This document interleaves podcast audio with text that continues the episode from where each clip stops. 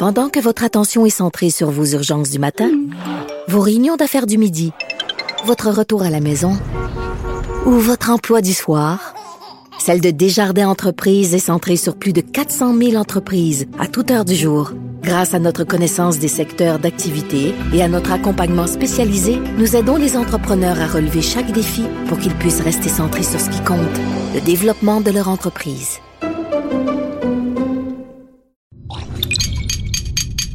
Cube Radio. Radio. Cube, Cube, Radio. Le retour de Mario Dumont. Deux heures d'info. De 15 à 17.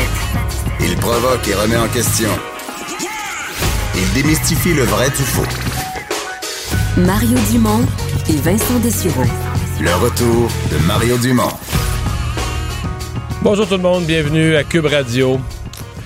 Une autre journée où euh, l'actualité est totalement dominée par un seul sujet, la COVID-19. On va essayer de vous euh, tracer un bilan de ce qui s'est passé aujourd'hui. Euh, plusieurs gros éléments. Bonjour Vincent. Salut Mario. et donc, entre autres, l'augmentation du nombre de cas au Québec. On nous avait préparé psychologiquement. Hier, il y a eu l'espèce de fusion des deux colonnes de chiffres où on s'est rendu compte que les cas probables, ben, c'était des vrais cas, là. C'était des cas.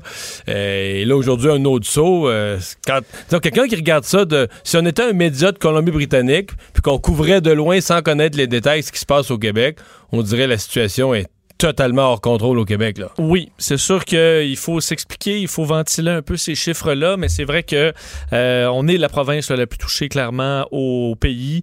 Euh, on de loin. De loin, effectivement. Je peux donner les, les, chiffres d'ailleurs euh, à l'instant parce qu'au pays, on est à plus de 2000 cas, là, 2584 cas et on en a 1013 qui sont du Québec, suivi de l'Ontario. Il reste peut-être des chiffres à ajouter aujourd'hui, mais c'est en bas de 600 cas, la deuxième province la plus touchée. Donc 1013 cas, c'est un, dans le chiffre donné par François Legault. Ça saisit, c'est 385 cas de plus. Euh, au niveau des hospitalisations, 67 personnes hospitalisées. Je vous rappelle quand même qu'on a plus de 4000 lits de disponibles présentement pour des gens. Pour l'instant, il n'y a pas de... Le système ne craque pas du tout. Non, prêt à en prendre en masse. Euh, mais c'est sûr que c'est la tendance qui inquiète. 31 personnes dans les soins intensifs, toujours 4 décès. Alors, on n'a pas ajouté de décès.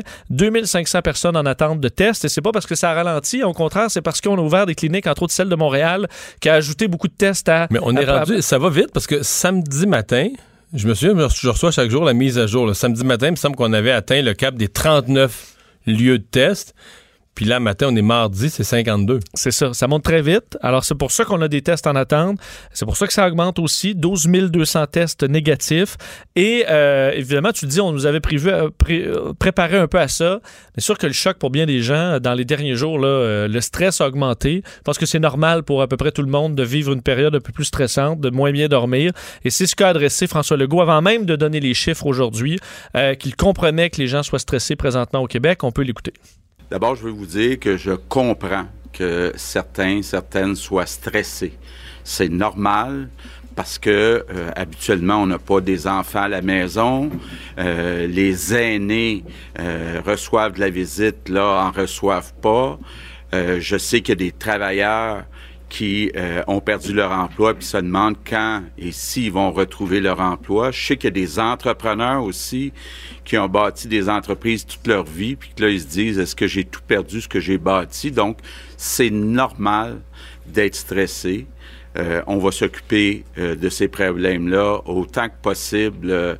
Euh, dans les prochaines semaines, mais la priorité pour les trois prochaines semaines, c'est d'éviter la contagion.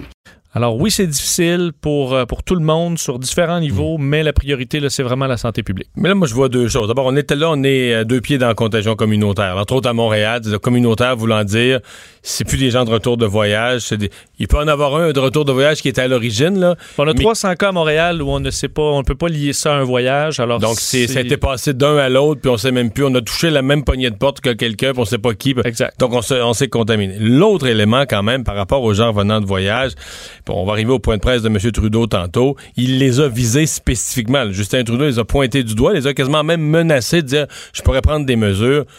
Mais il y a beaucoup d'inquiétudes, puis je la lis sur les, dans les messages que les gens nous envoient concernant les retours de voyage. Les exemples sont multiples. On nous décrit, on nous raconte des gens, mon voisin, ou même des fois des gens. Quelqu'un m'a raconté quelqu'un de sa famille, là. Son oncle l'a fait. Là, les gens le racontent, reviennent du Sud, reviennent de Floride, et la plupart disent Oui, oui, oui, on s'en va se mettre en confinement, on s'en va se mettre en isolement. Mais là, pour aller se mettre en isolement, faut aller à la pharmacie, à la fruiterie, à la banque, à la buanderie. Tu comprends-tu? Ils ont rien compris. Ils font le tour de la ville. Oui. Fait qu'une fois qu'ils ont fait tous les commerces de la ville, tous les comptoirs, toutes les poignées de porte, tous les commerces de la ville, là, là, on est correct. On a ce qu'il nous faut, on va se mettre. Vous pouvez pas, là. C'est direct dans la maison. La porte, puis après ça, vous on va aller vous livrer des choses. Vous trouvez du monde pour vous livrer, de la famille, des amis, les voisins, vous les leur téléphonez pour qu'ils fassent livrer de l'essentiel, vous commandez des restaurants qui livrent, on s'en fout. Vous passez de l'aéroport à chez vous, puis vous ressortez dans deux semaines. Oui. C'est aussi clair que ça. Mais il y en a qui le font, clairement. Puis Marianne Lapierre racontait qu'exemple, même ceux qui reviennent par véhicule à la frontière à la colle, il y en a qui lui racontaient, là. Nos enfants sont allés dans notre maison, ils ont rempli les frigidaires, ils ont tout préparé, on s'en va là, puis on reste là. Mais j'ai de la misère à mettre une proportion, là, mais il semble qu'assez nombreux, les gens reviennent de voyage en avion à l'aéroport de n'importe quel pays, dont certains pays très, très, très aux prises avec la, COVID. Puis ils se disent, ouais, ouais, on, va les se mettre en isolement, là, mais là, d'abord, faut faire ceci, ceci, cela, font le tour de la ville. Ça, c'est un vrai problème. Là. Euh, bon, euh, euh, Justin Trudeau, Justin Trudeau, François Legault est revenu sur son, sa conférence téléphonique hier avec ses homologues des provinces et Justin Trudeau dit qu'il y a trois sujets qu'il a mis sur la table. Le premier, priorité aux équipements médicaux. Il faut s'assurer d'avoir nos propres sources au Canada, étant donné que les autres pays peuvent ne pas respecter leurs envois, par exemple. particulièrement au niveau des tests. On a besoin des écouvillons qui permettent de faire des tests. Il, il en faut. Faut s'assurer une production de ça pour être sûr de pouvoir faire les tests nécessaires des questions à propos des chèques de l'assurance-emploi. Beaucoup de Québécois attendent après cet argent. Euh, Justin Trudeau leur a dit 6 avril, on devrait pouvoir commencer à émettre des chèques. Ça peut être paraître très loin pour certains. Alors, est-ce que le gouvernement pourra faire de quoi euh, au niveau du Québec? Ça reste à voir. Et sur la loi des mesures d'urgence, il a demandé euh, Justin Trudeau d'attendre, que ce n'est pas, que c'est prématuré et que si on arrive là, qu'on accorde aux provinces une flexibilité quand même. Le Québec veut garder le contrôle, étant donné que c'est pas toujours la même situation par province. Alors, c'est ce qui a été demandé euh, hier. Point aussi sur euh, les suites d'hier, où on a fermé, on a mis le Québec sur pause. François Legault a tenu à rappeler, vous avez le droit de sortir à l'extérieur pour une promenade, vous avez le droit d'aller chercher vos, ce que vous avez besoin à l'épicerie ou à la pharmacie. Alors, c'est pas euh, les, gens qui sont pas dans les... mais c'est seul. Hein, on semble, par exemple, une marche, là, si tu prends une marche, tu croises pas de gens, tu jases pas avec les autres, tu restes à deux. À deux mètres. Et dans le cas des, des courses, ça peut-être le gouvernement insiste pas assez, je l'ai entendu une couple de fois, mais techniquement, on part pas à cinq, là. Non, ça devrait être un, une personne. Ça devrait être un, là. Oui. On désigne un membre de la famille. On va pas au Costco avec les trois enfants, là. Il n'y a pas de raison. Non. Pas de raison. Non, non. Euh, Jean Boulet également, je veux dire, on va surveiller parce que euh, on dit beaucoup de Québécois vont faire leur aide pour euh, du bénévolat ou autre. Il y aura un site sur le, gouvernement du Québec pour donc envoyer ou, montrer les endroits où il y a des besoins. Alors ce sera à suivre. Et on disait sur la contamination locale, par exemple à Montréal, que la santé publique peut encore enquêter sur chacun des cas. Alors on Mais ça, c'est pas pour longtemps. Là. Non, ben on, à mon avis, on, aux limites. Ouais, on arrive. Parce que ça, faut, ça, ça prend du monde. là. Ça veut dire que chacun. Tu sais, quand tu avais, mettons, au début 20 cas, tu sais, si t'as, je sais pas, mais si t'as un certain nombre d'employés, chaque employé pogne un code, même vous avez rencontré qui, va téléphoner à ces gens-là. Dans une journée, t'en fais. 400 cas par jour, ça commence à être plus dur. Ouais. C'est-à-dire que les 400 cas, tu vas fouiller tout leur entourage. Combien ça prend de personnel pour faire ça? À mon avis, ça, on est vraiment, vraiment, vraiment sur la, sur la limite de ça. Mais ça, on, va regarder ce qui se passe en dehors du Québec. Et il y a évidemment deux zones très à surveiller. L'Europe, où ça va toujours pas bien, où le nombre de cas s'agrandit. Mais euh, l'Organisation mondiale de la santé, malgré la détérioration de la situation qui se continue en Europe, ça va tellement plus vite aux États-Unis que l'OMS dit les États-Unis vont dépasser l'Europe, vont devenir le nouvel épicentre. Ce sera l'épicentre, particulièrement à New York. Il faudra voir l'évolution euh, de, la pandémie dans les autres États américains. Mais là, le bilan total dans le monde, plus de 406 000 cas confirmés. Là, ça va vite. Là. Alors, ça a monté quand même pas mal dans les derniers jours.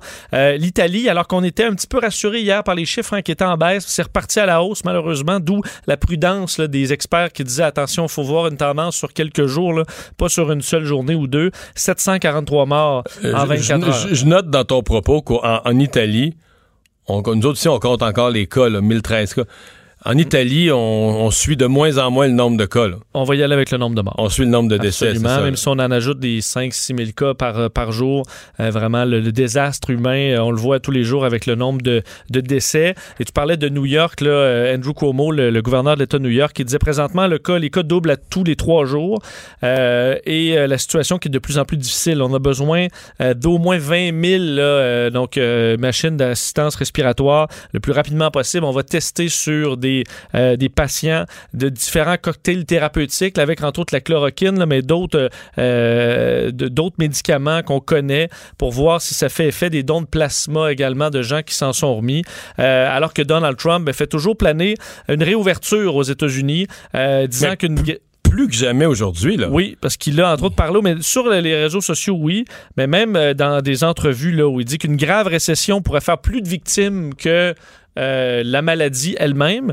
Sûr qu'on euh, ne voit pas la récession euh, faire sortir des cadavres en Italie par des camions militaires. Présentement, c'est la COVID-19 qui fait des mm. morts, mais on sait que Donald Trump se questionne est-ce que enfin, il a peur que ça détruise le pays carrément, un confinement Présentement, il y a à peu près un tiers, 100 quelques millions, sur 300 millions aux États-Unis, 300 quelques millions, il y en a 100 quelques, à peu près le tiers qui est en, confinement. Et le président trouve ça trop, il dit qu'il veut qu'à part que le plus gros de ça soit levé. Je sais pas. Je, je ben, sais pas que. Ben, c'est que moi, j'entends quand, même ce discours-là de certains qui disent ben non, mais là, on va pas tuer l'économie. Il y a des gens qui vont mourir à m'amener. Mais tu tu t'as même montré de certaines images là, de, l'Espagne ou qu'on voit de l'Italie. on se dit, je comprends les gens disent, OK, parfait, ben on, on y va pour l'économie, puis il y aura des morts, puis on va vivre avec. Mais on va vivre avec juste jusqu'à ce que ce soit votre grand-mère qui meurt tout seul, euh, qu'on jette son corps euh, dans une fausse commune. À, un moment donné, je sais pas à quel point... L'opinion publique va dire... là euh, C'est assez. Mais là, on va avoir relâché le gaz trop vite. Là, tu vas tuer les deux. Là. Tu, vas, tu, vas, être obligé de tuer l'économie pareil.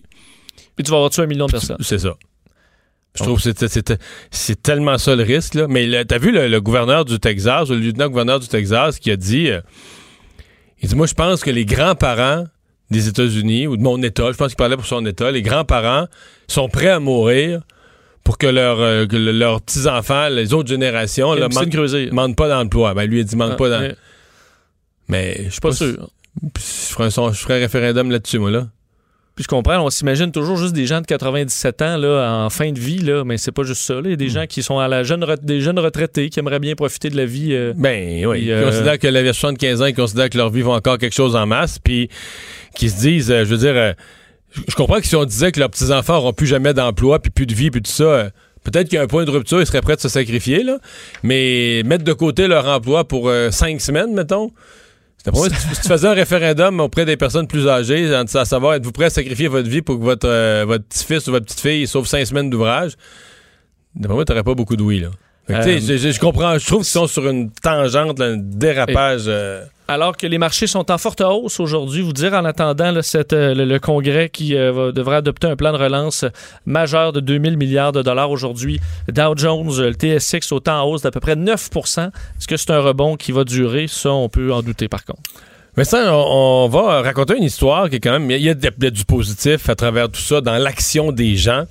Et euh, il y a on ne connaît pas toutes les sciences et tous les, secteurs scientifiques, euh, des scientifiques, des scientifiques de ressources naturelles Canada, donc des gens qui travaillent au quotidien en foresterie, mais très pointus en génomique forestière, qui ont réalisé qu'ils pouvaient, eux, faire leur part pour la lutte contre la COVID-19 en rendant disponibles certains équipements scientifiques qui vont améliorer la détection du virus.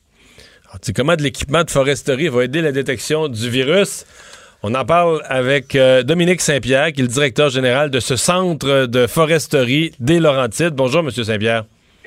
Bonjour, M. Dumont. Bon, parlez-nous de quels équipements euh, sont utilisés en, foresterie, en génomique forestière et qui peuvent être utiles dans ce cas-ci? Ben, en fait, c'est que à notre centre de recherche, euh, on fait de la science pour mieux comprendre les dynamiques de la forêt. Et à travers ça, on a des façons, je dirais, de biologie moléculaire, de euh, de génétique pour euh, détecter les maladies des arbres, euh, mieux comprendre la dynamique des ravageurs, donc les insectes qui s'attaquent à nos forêts, puis mieux comprendre aussi l'aspect, la, physiologie de l'arbre comme tel. Donc, est-ce que l'arbre peut pousser plus vite, faire du bois plus solide? Et tout ça se fait à ces années-ci au niveau moléculaire, au niveau de la génétique. Et ce qu'il faut comprendre, c'est que les outils qu'on a dans notre laboratoire, les appareils scientifiques qu'on a, euh, sont les mêmes qui sont utilisés en biologie humaine. C'est juste que nous, on en fait un usage plutôt avec les végétaux et euh, les pathogènes. Et donc, qui pourrait, par exemple, dans les cas des tests de la COVID, euh, pourrait être utilisé? Ben, en fait, euh, ce qui est arrivé, moi, la semaine dernière, euh, nous, euh, depuis le 16 mars, le 16-17 mars, on était en transition pour que tous nos employés aillent vers le télétravail, comme tous les fonctionnaires fédéraux, ce qui impliquait qu'on est on, tourne au ralenti, puis je dirais le laboratoire est pratiquement fermé là, au moment où on se parle. Donc, nos laboratoires sont inutilisés. Et c'est un de mes chercheurs qui m'a envoyé un message en disant Dominique, penses-tu que euh, le ministère de la Santé et des Services sociaux du Québec aurait besoin de nos équipements parce que potentiellement, euh, ils auraient besoin d'augmenter leur capacité. Parce que c'est, euh, je pense que c'est de l'équipement surspécialisé. Ils n'entraînent pas partout. Il n'y a pas beaucoup de centres de recherche qui ont ça, qui ont ça dans le coin. Là. Ah, exactement. C'est des équipements de grande valeur. Et dans les hôpitaux, ils ont certains équipements, mais ils font beaucoup de, de ces manipulations, de ce que j'ai compris en discutant avec les gens de la santé. Ils le font manuellement parce que c'est à plus petite échelle. Nous, on est habitué de traiter des grands volumes. Donc, euh, on a des équipements qui automatisent euh, beaucoup des étapes du laboratoire. Donc, on peut, euh, plutôt que de faire manuellement quelques échantillons à la, minute, ben là, on fait des dizaines et des centaines à la minute. une fois qu'on rentre ces appareils-là, une fois que le protocole de recherche est bien établi, ben, on accélère grandement les tests, la vitesse des tests. Donc, euh, est-ce que c'est... Euh, là, la proposition est acceptée? Est-ce que c'est un processus qui est en marche d'intégrer ça au, euh, système? Oui, en fait, du moment que ils nous ont signifié leur intérêt, nous, on leur partageait une liste détaillée des équipements et de tous les, les, consommables, les, les, choses qui sont périssables qui viennent avec ces équipements-là pour être utilisés. Et dans les jours qui ont suivi, ils ont identifié trois hôpitaux qui euh, pouvaient utiliser nos appareils, qui avaient euh, des laboratoires compatibles avec ce qu'on avait. Donc, euh, nous, au cours des quatre derniers jours, là, ça a été le branle-bas de combat dans le laboratoire pour, d'un côté, emballer ou préparer ces équipements-là au déménagement, parce que vous conviendrez que c'est pas conçu pour être déplacé, ces équipements-là. Ils sont très fragiles, très lourds. Euh, et aussi euh, planifier une formation pour les gens des laboratoires des hôpitaux qui, bien qu'ils connaissent, je vous dirais, les grands principes de fonctionnement de ces appareils-là, chacun a ses petites particularités. Donc, euh, hier matin et ce matin, il y avait de la formation offerte par les employés de Ressources naturelles Canada aux quelques techniciens et professionnels de laboratoires de ces hôpitaux-là. ça s'est déroulé dans nos laboratoires parce que nos employés n'iront pas dans les hôpitaux. On comprend ça. Oui, et donc euh, aujourd'hui et demain, ben, c'était le déménagement là, des appareils vers les trois hôpitaux. Euh, l'un dans la région de Québec, l'autre à Lévis et euh, le troisième du côté de Trois-Rivières en Mauricie. Donc, on peut penser que ces nouveaux laboratoires vont pouvoir multiplier le nombre de cas qu'ils étudient à chaque jour, le nombre de tests qu'ils valident à chaque jour. c'est ce que j'en comprends, parce que l'intention du ministère de la Santé et des Services sociaux, c'est de décentraliser le plus possible euh, les tests pour accélérer, pour qu'il y ait moins de délai entre le moment où euh, le citoyen euh, se fait prélever les échantillons et le résultat du test. Hein, vous avez entendu le premier ministre parler de ça. C'était un enjeu de capacité. Les laboratoires n'étaient pas équipés pour aller aussi rapidement. Et donc, ils sont en train de bâtir cette capacité-là, puis on y contribue modestement, je vous dirais. Ben, merci beaucoup. Euh, vous féliciterez euh, l'employé qui a eu, euh, comme on dit, ce flash. Et puis, ben, bravo pour votre contribution. Certainement. Puis je vais en profiter quand même pour souligner hein, le travail excellent de, des gens du réseau de la santé et des agences de, santé publique qui font un travail exceptionnel. Et puis, si je peux me permettre, s'il y a d'autres laboratoires au Québec, des instituts de recherche qui ont des équipements similaires, n'hésitez pas à contacter le ministère de la Santé et des Services sociaux. Ils vont euh, sûrement être intéressé. on parle d'équipement, on parle d'équipement de génomique, c'est bien ça? Oui, et de biologie moléculaire. Merci beaucoup d'avoir été là. Dominique Saint-Pierre, le directeur général du Centre de foresterie des Laurentides. Intéressant. Mais ben, c'est plus qu'intéressant. C'est vraiment, ça ah. fait partie des, euh, des, bonnes nouvelles. Alors qu'entre autres, Ford annonçait qu'ils allaient travailler avec 3M euh, pour des respirateurs pour les, les combinaisons là, de, de, de, de, gens dans le milieu de la santé et qu'on a utilisé le ventilateur qu'on utilise en option pour ventiler les sièges des F-150. Qui est un ventilateur de jeu tout près, qui était de la bonne taille. Alors, on voit quand même que des entreprises peuvent euh, faire, euh, faire le mettre. Dans les, contributions, on a parlé de la contribution au niveau des appareils pour faire des tests. Il y a des contributions humaines aussi qu'on va additionner au système. Et euh, c'est le National Post qui avait été les premiers à soulever ce point-là il y a quelques jours.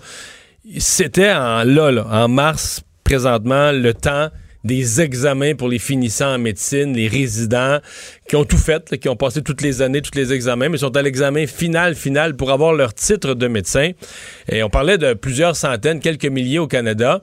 Euh, on, au, en tout cas, dans le cas du Québec, la décision est prise. Ces gens-là vont pouvoir euh, embarquer dans le système de santé. Oui, à l'image de l'Italie qui le fait hein, pour 10 000 futurs médecins qui pourront exercer. Mais le Collège des médecins euh, vient d'annoncer que les résidents, les médecins résidents, donc qui ont complété leur formation, vont pouvoir exceptionnellement exercer à titre de médecin sans avoir réussi tous leurs examens là, euh, finaux prescrits par la réglementation en vigueur.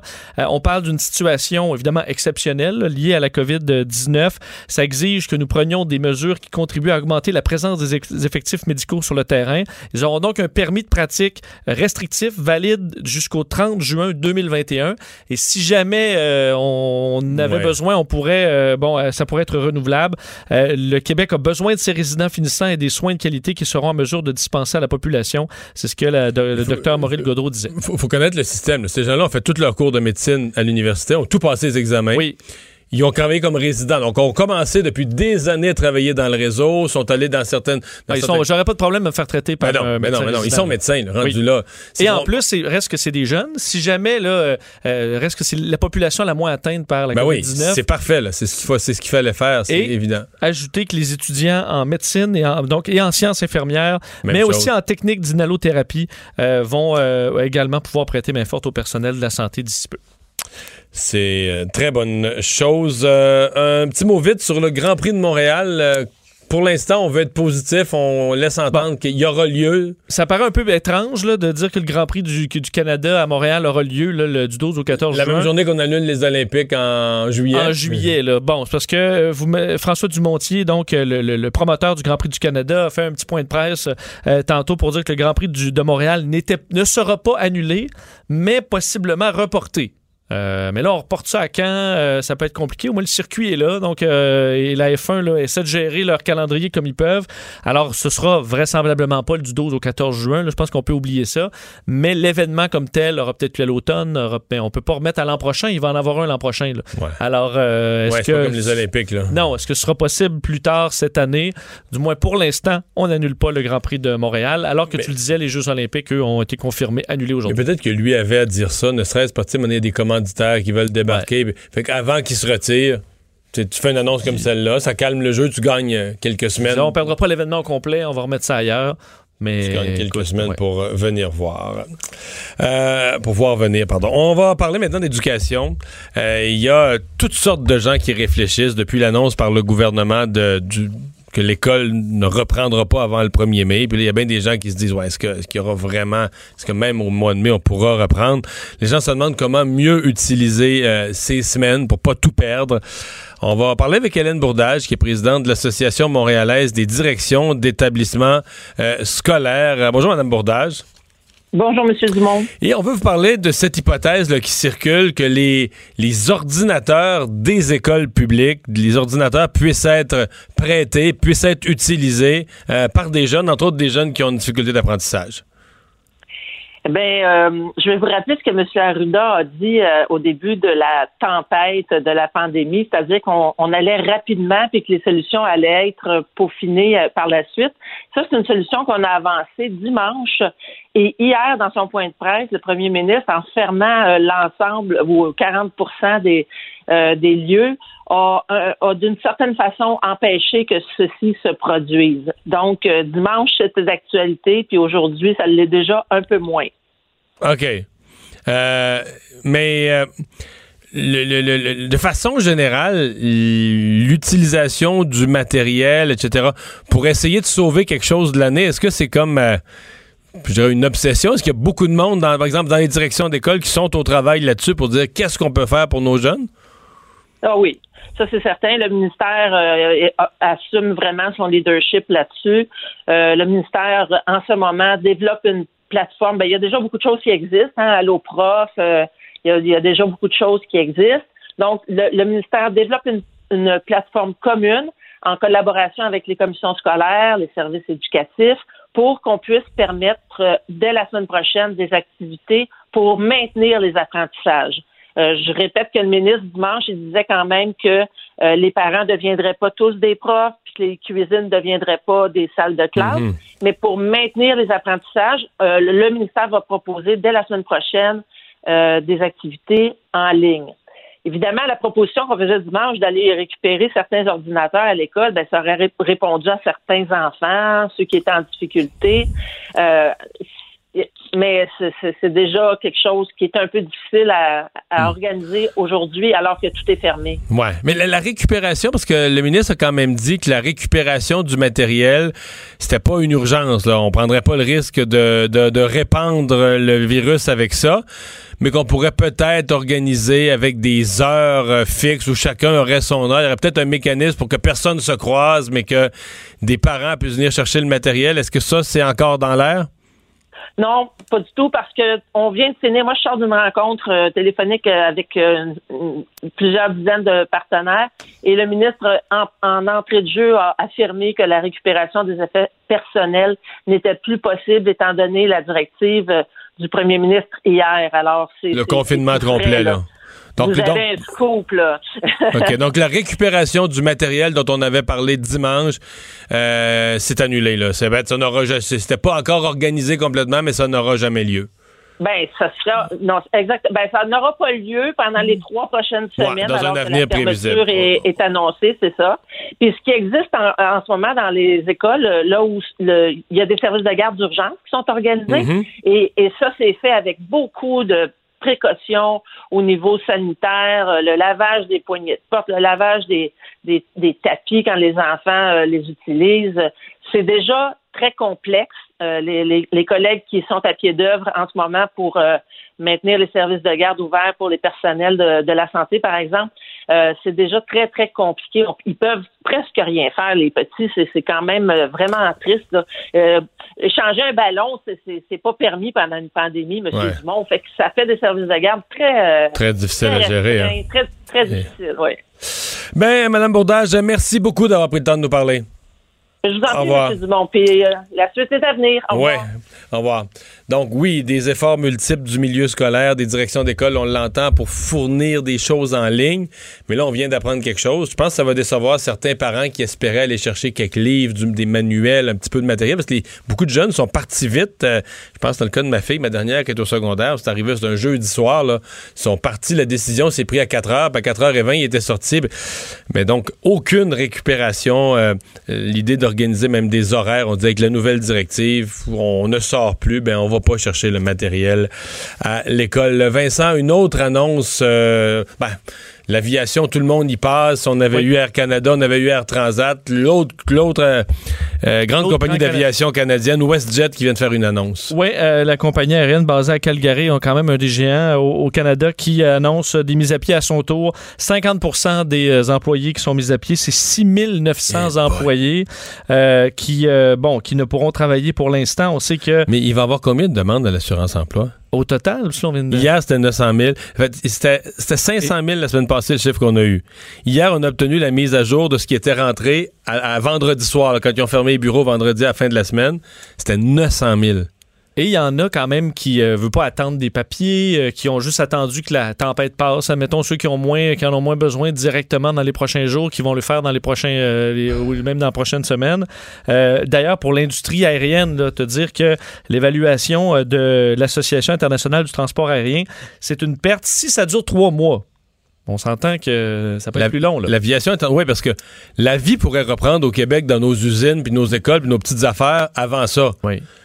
Mais l'aviation est. Écoute, euh, on a, on a eu ensemble un expert hier qui nous parlait de la reprise de l'aviation internationale. Pour ça, là, faut que vraiment les deux pays qui reprennent leurs liens aient parfaitement confiance là, que il reste plus d'éclosion à nulle part dans les deux pays. Qu'on a confiance que là, on, oui. on peut.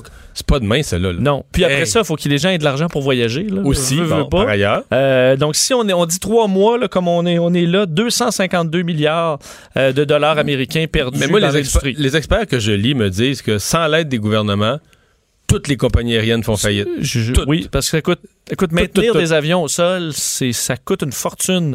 Euh, c'est un des domaines où on peut pas juste mettre la clé dans la porte puis la rouvrir euh, trois mois plus tard. Les avions, ils vont briser.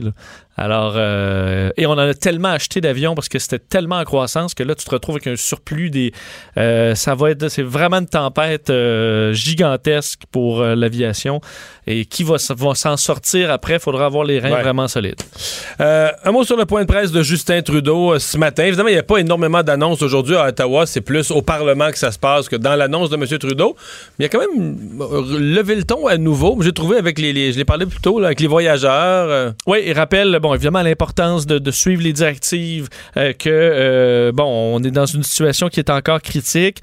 Euh, tu le dis, là, quand même, aujourd'hui, c'est le retour en chambre en version réduite, là, 32 députés qui siègent en chambre pour adopter un projet de loi incluant les, des, bon, plusieurs mesures d'urgence. L'opposition a déjà dit qu'ils allaient approuver, là, ce, selon certaines règles quand même, et pas de loi sur les mesures d'urgence pour l'instant, on dire, de Justin Trudeau, et qui rappelait que, là, que c'est... Mais les provinces en veulent en tout cas, au moins, les grosses provinces en veulent pas. Effectivement. En fait, les provinces disent on a tous les outils. Si on veut appliquer, nous autres, un confinement complet, le faire appliquer, on va le faire par, au Québec, on va le faire par la Sûreté du Québec, la police de Montréal. On n'a pas besoin que le fédéral envoie l'armée. Il n'y a aucune valeur ajoutée à avoir le fédéral qui se mêle de nos affaires. Tout à fait. Pour l'instant, du moins, mais euh, c'est la demande des provinces. Et euh, disait qu'il comprend pour, que c'est difficile pour plusieurs d'attendre les, les, délais pour recevoir des chèques, mais qu'on fait le plus vite qu'on peut euh, et que c'est les scientifiques qui vont gérer qu'est-ce qu'on va faire dans le futur. Peut-être une pointe à ce qui se passe aux, États-Unis. C'est la c'est la science seulement qui vous nous donner le chemin euh, à prendre dans les prochaines semaines. Merci Vincent. On va s'arrêter un peu plus tard. On va parler à une Québécoise coincée au Pérou au cours des derniers jours. Euh, parmi les gens là, qui euh, espéraient beaucoup des vols promis par le ministre François-Philippe Champagne. Pendant que votre attention est centrée sur vos urgences du matin, vos réunions d'affaires du midi, votre retour à la maison ou votre emploi du soir, celle de Desjardins Entreprises est centrée sur plus de 400 000 entreprises à toute heure du jour. Grâce à notre connaissance des secteurs d'activité et à notre accompagnement spécialisé, nous aidons les entrepreneurs à relever chaque défi pour qu'ils puissent rester centrés sur ce qui compte, le développement de leur entreprise. Le retour de Mario Dumont, l'analyste politique le plus connu au Québec. Cube Radio. Cube Radio. Autrement dit. On est de retour et Vincent, le, Pérou est une des destinations où des gens se sont retrouvés coincés. Une des premières que le ministre François-Philippe Champagne a annoncé euh, où il voulait envoyer des avions. On va sans plus tarder aller rejoindre Jade Castonguay, une Québécoise qui était coincée au Pérou. Bonjour, Madame Castonguay.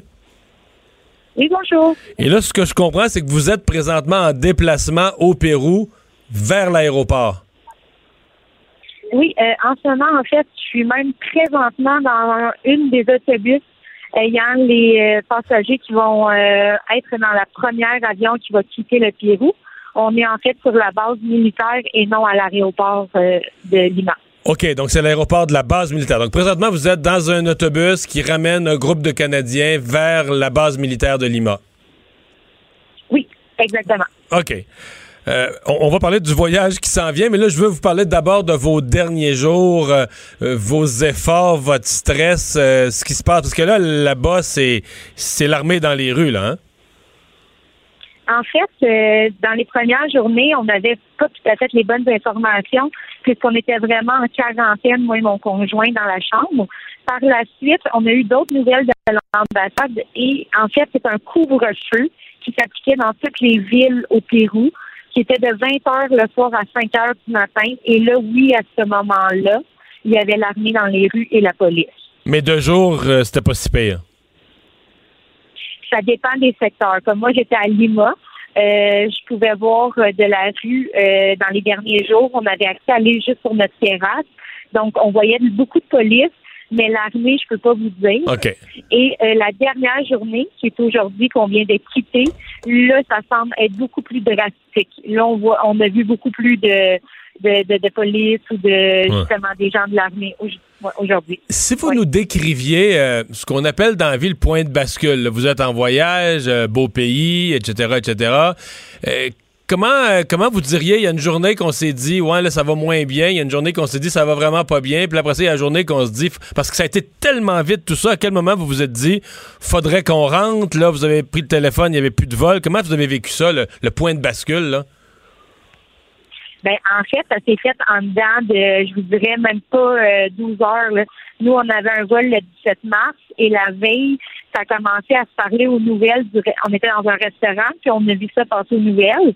Et euh, on a contacté directement notre agente de voyage qui nous a dit que probablement que c'était impossible qu'on qu'on soit pas correct pour notre vol du lendemain. Là, ça pouvait pas se passer aussi vite. Et écoutez, le lendemain matin, comme quand on s'est levé, notre vol de Air Canada s'est cancellé. Parce que le pays, parce que le euh, pays était en le pays était en quarantaine, donc euh, il fermait l'espace aérien, Air Canada pouvait plus voler. Oui, exactement. Dans le fond, les frontières ont fermé exactement le 16 mars à 23h59 et nous, on l'a su le 16 mars au matin. Puis vous, vous aviez un billet d'avion? Vous aviez un billet d'avion pour le 17. Ça pouvait pas, pouvait pas être pire. Donc, depuis le 17 mars étant il y a une semaine exactement. Donc, cette semaine-là, je présume que la dernière semaine, ça a dû être juste l'enfer, ce que vous avez vécu, là. Ah oui, c'était des montagnes russes dans le sens qu'on avait des changements d'informations à chaque journée. Euh, L'ambassade envoyait, lançait la balle à Air Canada. Air Canada savait même pas que les frontières étaient fermées et lançait la balle à l'ambassade qu'on n'était pas capable de rejoindre. Euh, on s'est vraiment, euh, on s'est vraiment débrouillé par nos propres moyens. Puis euh, c'est ça qui était le plus inquiétant de se sentir seul là-dedans. Ouais. Et là, à un certain point, vous vous êtes quoi inscrite. quand le gouvernement canadien a annoncé ces vols de rapatriement, vous avez donné votre nom et là, vous avez, on vous a confirmé un vol? Oui, exactement. ça remonte à quand, ça? le, on, nous, hein, on s'inscrit le 17 mars sur la liste parce qu'on a eu les informations via un groupe Facebook. Euh, c'est là qu'on a eu le, plus d'informations qui étaient fiables et on était soutenus. C'est avec vraiment les gens qui étaient qui était dans le même panier que nous autres, en fait. L'ambassade, on n'avait quasiment pas de nouvelles d'eux. Un courriel aux deux, trois jours. Euh, donc, euh, je vous dirais que c'est ça qui a été euh, le plus le plus choquant là-dedans. Est-ce que vous étiez en lien avec beaucoup de Québécois? On dit qu'il y en avait quand même pas mal au Pérou, certains à Lima, d'autres plus proches du Machu Picchu dans le coin de Cusco. Est-ce que vous êtes en lien avec d'autres Québécois pris là-bas? Euh, euh, en fait, euh, je ne sais pas combien exactement dans chaque place, mais je sais qu'il y a beaucoup, beaucoup de gens coincés à Cusco. C'est ça qui est le plus triste là-dedans, c'est que ces gens-là, tant qu'ils ont su que les frontières y fermaient, ils n'ont pas pu avoir accès à un autobus ou à un vol interne comme moi et mon conjoint, on a eu la chance de faire euh, le 16 mars. Donc, c'est ça qui a été le plus triste. Donc, il y a beaucoup de monde repatrié un peu partout. Là. OK. Euh, vous avez hâte que l'avion soit décollé de terre d'être sûr que vous êtes sorti du pays? Oui, vraiment, on, a hâte que tout soit, soit fini, en fait, mais qu'est-ce qu'on trouve dommage dans tout ça, c'est que oui, on a reçu un code hier soir de l'ambassade, mais nous, on a été chanceux. On a réussi à contacter Air Canada, mais plusieurs n'ont pas été capables avec le code d'avoir accès. Euh, on ne sait pas sur quoi ils se sont basés non plus pour le code. Et euh, alors, euh, c'est ça, c'est vraiment au niveau de comment ça s'est fait, euh, on trouve hum. ça vraiment dommage. Euh. Sans, indiscrétion, on vous charge, parce que là, c'est pas gratuit. Le gouvernement organise les vols au niveau, on va dire, de la logistique, mais on vous charge combien pour le vol de retour? C'est 1400 dollars, soit le double de ce qu'on a payé pour un aller-retour. C'est à nos frais. Et qu'est-ce que je m'en ai dit tantôt, ça m'avait échappé, c'est le fait que l'ambassade, oui, nous a donné un vol pour aller jusqu'à Toronto. Par contre, rendu à Toronto, avec les mesures au Québec euh, d'isolement, euh, il n'y a personne qui peut venir nous chercher. Les autobus, les transports en commun, c'est tout fermé. Euh, on est incapable d'avoir une location de taux. Donc, c'est ça qui est vraiment, on est encore pris par nos propres moyens rendus à Toronto. OK, parce que là, on vous rapatrie, c'est un vol, il vous rapatrie à Toronto. Donc là, pour revenir vers le Québec, c'est à votre, c'est votre problème c'est encore notre problème, en effet. mais je vous dis, je vous dis comme ça, je ne vais pas me mêler de vos enfants, mais je vous dis comme ça, il n'y a quand même pas d'interdiction de voyager d'une province à l'autre au Canada encore. Je pense qu'une je pense qu'une personne seule qui prendrait son auto et qui serait assez, assez euh, dévouée pour aller vous chercher, à mon avis, serait à, l'intérieur des, des, lois et des règles qui ont été fixées ici. dans un cas de force majeure comme ça, il me paraît qu'il n'y aurait pas de contravention. Par contre, il faut que cette personne-là vous ramène vraiment euh, dans votre maison. Puis là, là, vous êtes là, vous, vous êtes en isolement pour deux semaines. Ça, là- là-dessus, la règle est claire. là. Oui, ça je comprends. Par contre, c'est qui qui veut prendre le risque? Nous, on fait deux aéroports, donc euh, Ouais. tu sais, c'est on a le, le- tu sais, le- la contamination. Je veux pas mettre mes parents là-dedans ou des amis. euh, donc euh, c'est c'est quand même assez plus complexe quand on se met à y penser. Là. Ouais, c'est sûr. Eh bien, on vous souhaite euh, dans tout ça la, la meilleure des chances. Merci de nous avoir parlé. Donc, votre vol est, pris, est prévu pour euh, décoller à quelle heure? On devrait décoller à 16 heures, notre heure à nous, parce que présentement, il est 14h13 euh, au Pérou. Donc, on est censé partir dans environ 1h45. Donc, 17 heures à notre heure. Ben, on se croise les doigts. On vous souhaite vraiment la meilleure des chances. Merci beaucoup de nous avoir parlé. Merci beaucoup. Au revoir. Jade Castonguay, québécoise coincée au Pérou. Il y en a beaucoup qui critiquent les gens qui étaient en voyage, mais dans ce cas-là, tu dis ça a viré. En... Elle, son vol, on lui garantit, oui, ça part demain, il n'y a pas de Le problème. 17 mars, que cette date-là, c'était quand même beaucoup pire que maintenant. En fait, probablement que autres, ils se disaient, ben oui, c'est le temps de rentrer à la maison, mais justement, on a notre vol, on est correct. Exact. Et là, l'espace aérien ferme. Dans la nuit d'avant. Le, le scénario d'horreur. Euh, on va. euh, ben, euh, avant à la pause, euh, Vincent, un mot sur. tu, tu veux nous raconter cette histoire que tu as lue, qui- donne à réfléchir parce que tu sais, l'ép- l'épidémiologie, c'est pas quelque chose à laquelle on pense souvent. Et c'est le, ça s'appelle le party zéro, d'une Oui. certaine façon. Parce qu'on parlait du patient 31 en, en Corée du Sud, entre Ça, autres. c'est là. la femme qui est allée dans les offices religieux, puis qui l'avait, puis qui l'a propagé, puis propagé deux fins de semaine de temps. là. Exact. Montrer que des fois, il peut y avoir un cas qui vraiment change la, la donne. Et euh, en- au Connecticut, on parle du euh, Party Zéro. C'est à Westport, le, Westport, une petite ville de 28 000 habitants, euh, au début du mois de mars. 40e anniversaire d'une dame, 50 invités. Il y a une personne là-dedans qui a la COVID-19. Personne ne le sait. Il n'y a pas de cas dans la ville. Il n'y a presque pas de cas au Connecticut. Il n'y a pas de problème. La personne a euh, le, le- virus. Et là, au moins 25 personnes dans le party Donc, la moitié du party. contractent le virus parce que là, ça se donne des becs, euh, ça mange du buffet, et tout ça, parce qu'il y avait un buffet là-dedans, tout, Ah oui. tout le kit. La moitié, La totale. la moitié long, mais c'est des gens qui venaient d'un peu partout. Alors, tout le monde, après le party, repart. New York City, ben, New York, euh, un peu partout à travers l'État du Connecticut, à travers les États-Unis. Euh, et il y en a un qui part à Johannesburg, en Afrique. Là où il habite, c'est un Africain, part en Afrique. Euh, Il n'y a aucun test disponible à ce moment-là parce qu'il n'y a, pas de- y a pas de cas. Il y avait eu Parce qu'aux d'ailleurs... Aux États-Unis, ça a été long voir les tests. il n'y avait pas de cas. À Westport, il y avait eu même un- une réunion là, pour dire nous, on n'a pas de problème, on n'a pas à faire de test parce qu'il n'y a pas de cas. Mais on ne le sait pas qu'il n'y a pas de cas avant qu'il y en ait un. Et euh, on s'est rendu compte qu'il y avait eu euh, contamination par celui qui est parti en Afrique et qui est tombé malade sur le vol en avion. Euh, D'ailleurs, qui a contaminé d'autres gens dans l'avion. Et c'est à Johannesburg où il s'est fait tester parce que là-bas, il y avait des tests là, en Afrique, contrairement aux États-Unis. Et il a appelé ensuite le monde pour dire alerte rouge, j'ai euh, contracté la maladie. Et là, on a commencé à faire des tests pour se rendre compte que la moitié du monde avait euh, eu la, la maladie. Le problème, c'est que eux, tout le monde était reparti dans différents endroits et euh, leurs enfants allaient à l'école, ils allaient dans leur milieu de travail. Alors, on appelle, c'est Harvard qui appelle ça comme ça, un super spreading event, un événement là, de super transmission. Et dans la ville, maintenant, ils ont 85 cas pour une toute petite ville et on dit que probablement ils en ont contaminé peut-être 10 fois plus, donc euh, 850 000 personnes. Et ça montre que, tu sais, si on parlait d'un mariage au Québec, ben, un il, y a, il y a eu, je pense, que dans le jeu de la Nadia, qu'il y a eu un mariage au Québec qui serait peut-être considéré comme un super spreading event si on prend le langage de Harvard. là. Exact. C'est pour ça qu'on dit les, les, les fêtes, là, les parties, ça prend pas beaucoup de choses. C'est tellement contagieux, là, ce, ce virus, qu'un un événement qui paraît tout à fait banal, là, dans la période d'incubation, les gens vont se promener et vont euh, redistribuer ça un peu partout. Et là, on se retrouve dans- à New York et au Connecticut et partout à avoir de nombreux cas. Merci après la pause de la culture.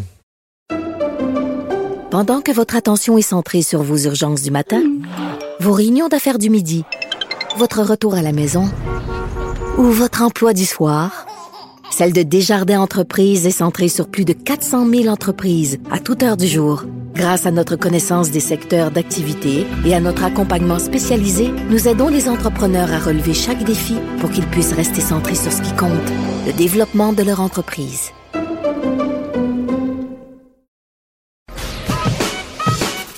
Mario Dumont. Il s'intéresse aux vraies préoccupations des Québécois. La santé, la politique, l'économie. Le retour de Mario Dumont. La politique autrement dit. Culture et société.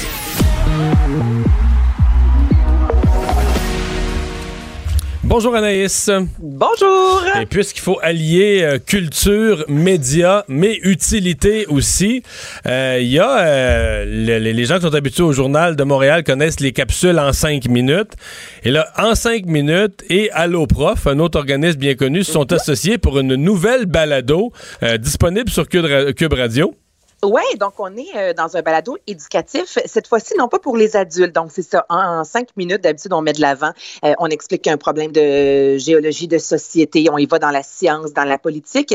Là, on fait de même, mais c'est pour venir en aide aux euh, parents qui doivent maintenant faire l'école à la maison, donc on explique la technologie, la science, on revise la géologie, donc c'est en cinq minutes, version en confinement. Donc ça, c'est pour aider tous les parents du Québec qui présentement bûchent pour aider leurs enfants à l'école. Il y en a dans toutes les matières, là.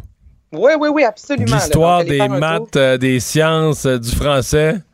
Oui, et ça dure cinq minutes, donc c'est pas trop long et c'est amplement pour euh, bien expliquer une situation. Donc, vous allez faire un tour sur euh, l'application ou le site de Cube Radio. Tu vas nous faire rire un peu, mais malgré tout ce qui se passe.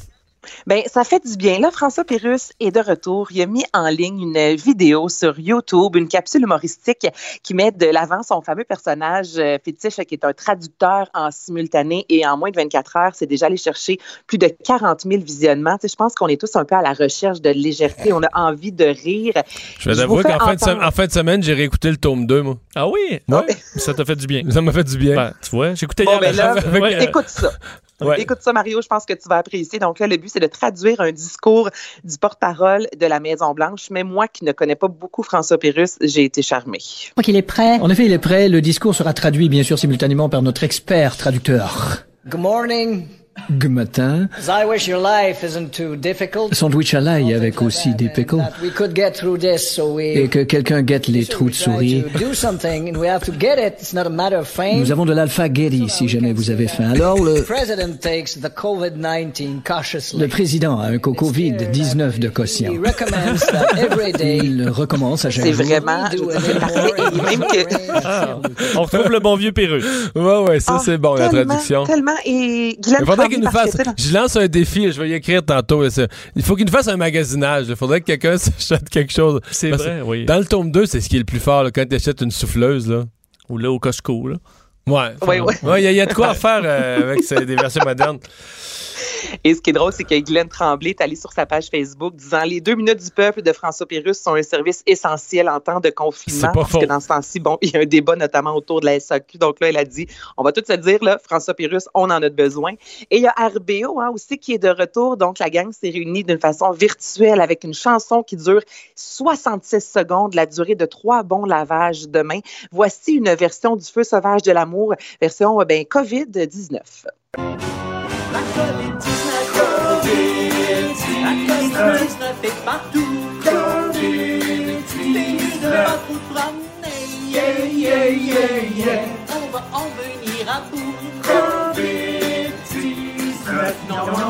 Ça n'a pas été tourné en studio, ça. hein? Non, non. Non, mais ce qui m'a frappé, moi, c'est qu'ils ont gardé. le- Ils sont chacun chez eux en confinement, donc ils ont gardé leur costume. Quelque part dans un garde-robe. C'est vrai, ils, Ils ont ont encore. ça. Ouais, parce qu'ils avaient chacun leur costume, non? Ben, les, oui, ils ont donc leur costume qui est un jaune avec les manches, avec des lignes noires et mais Deux des si les quatre sont confinés chez eux, ils le portent là, dans ce qu'ils ont fait comme petit tournage parce qu'ils les quatre quelque part dans un garde-robe ont gardé ça, non? Ça m'a Ben oui. ça m'a frappé. Mais Mario, est-ce que tu vas te débarrasser de ton jacket RBO? Tu sais, Ben, ça, serait- que pourrait être dans un musée à cette étape-ci ou je sais pas. Moi, j'aurais pu ça chez nous. là. Tu penses? Ben là, je sais pas. Moi, j'ai plus mon saut du débat des chefs 2007, là. C'est pas un bon exemple, hein? Non, ok. Bon. C'est pas pareil, c'est ça que je voulais pas dire, mais c'est pas le meilleur exemple. Non, je comprends. Euh, ouais, les- des, des gens qui euh, doivent adapter leur grille horaire. Et dans certains cas, ben évidemment, RDS, TVA Sport, une fois qu'il n'y a plus rien, plus de sport, euh, c'est pas considéré comme un service essentiel. On, on peut juste plus rien faire, là. hein. Ben là, c'est ça qui se passe, c'est triste. là. Donc, du côté de la RDS, donc les productions originales, on a mis de côté l'antichambre, euh, le 5 à 7, le bulletin d'information Sport 30, le magazine de football Blitz, l'émission d'un angle à l'autre, donc euh, d'un autre angle plutôt. Donc, ça en fait beaucoup. Du côté de V, on a réduit la durée de NVL, qui est le bulletin de nouvelles qui est présenté euh, deux fois par jour. Donc, on passe de 30 minutes à 15 minutes.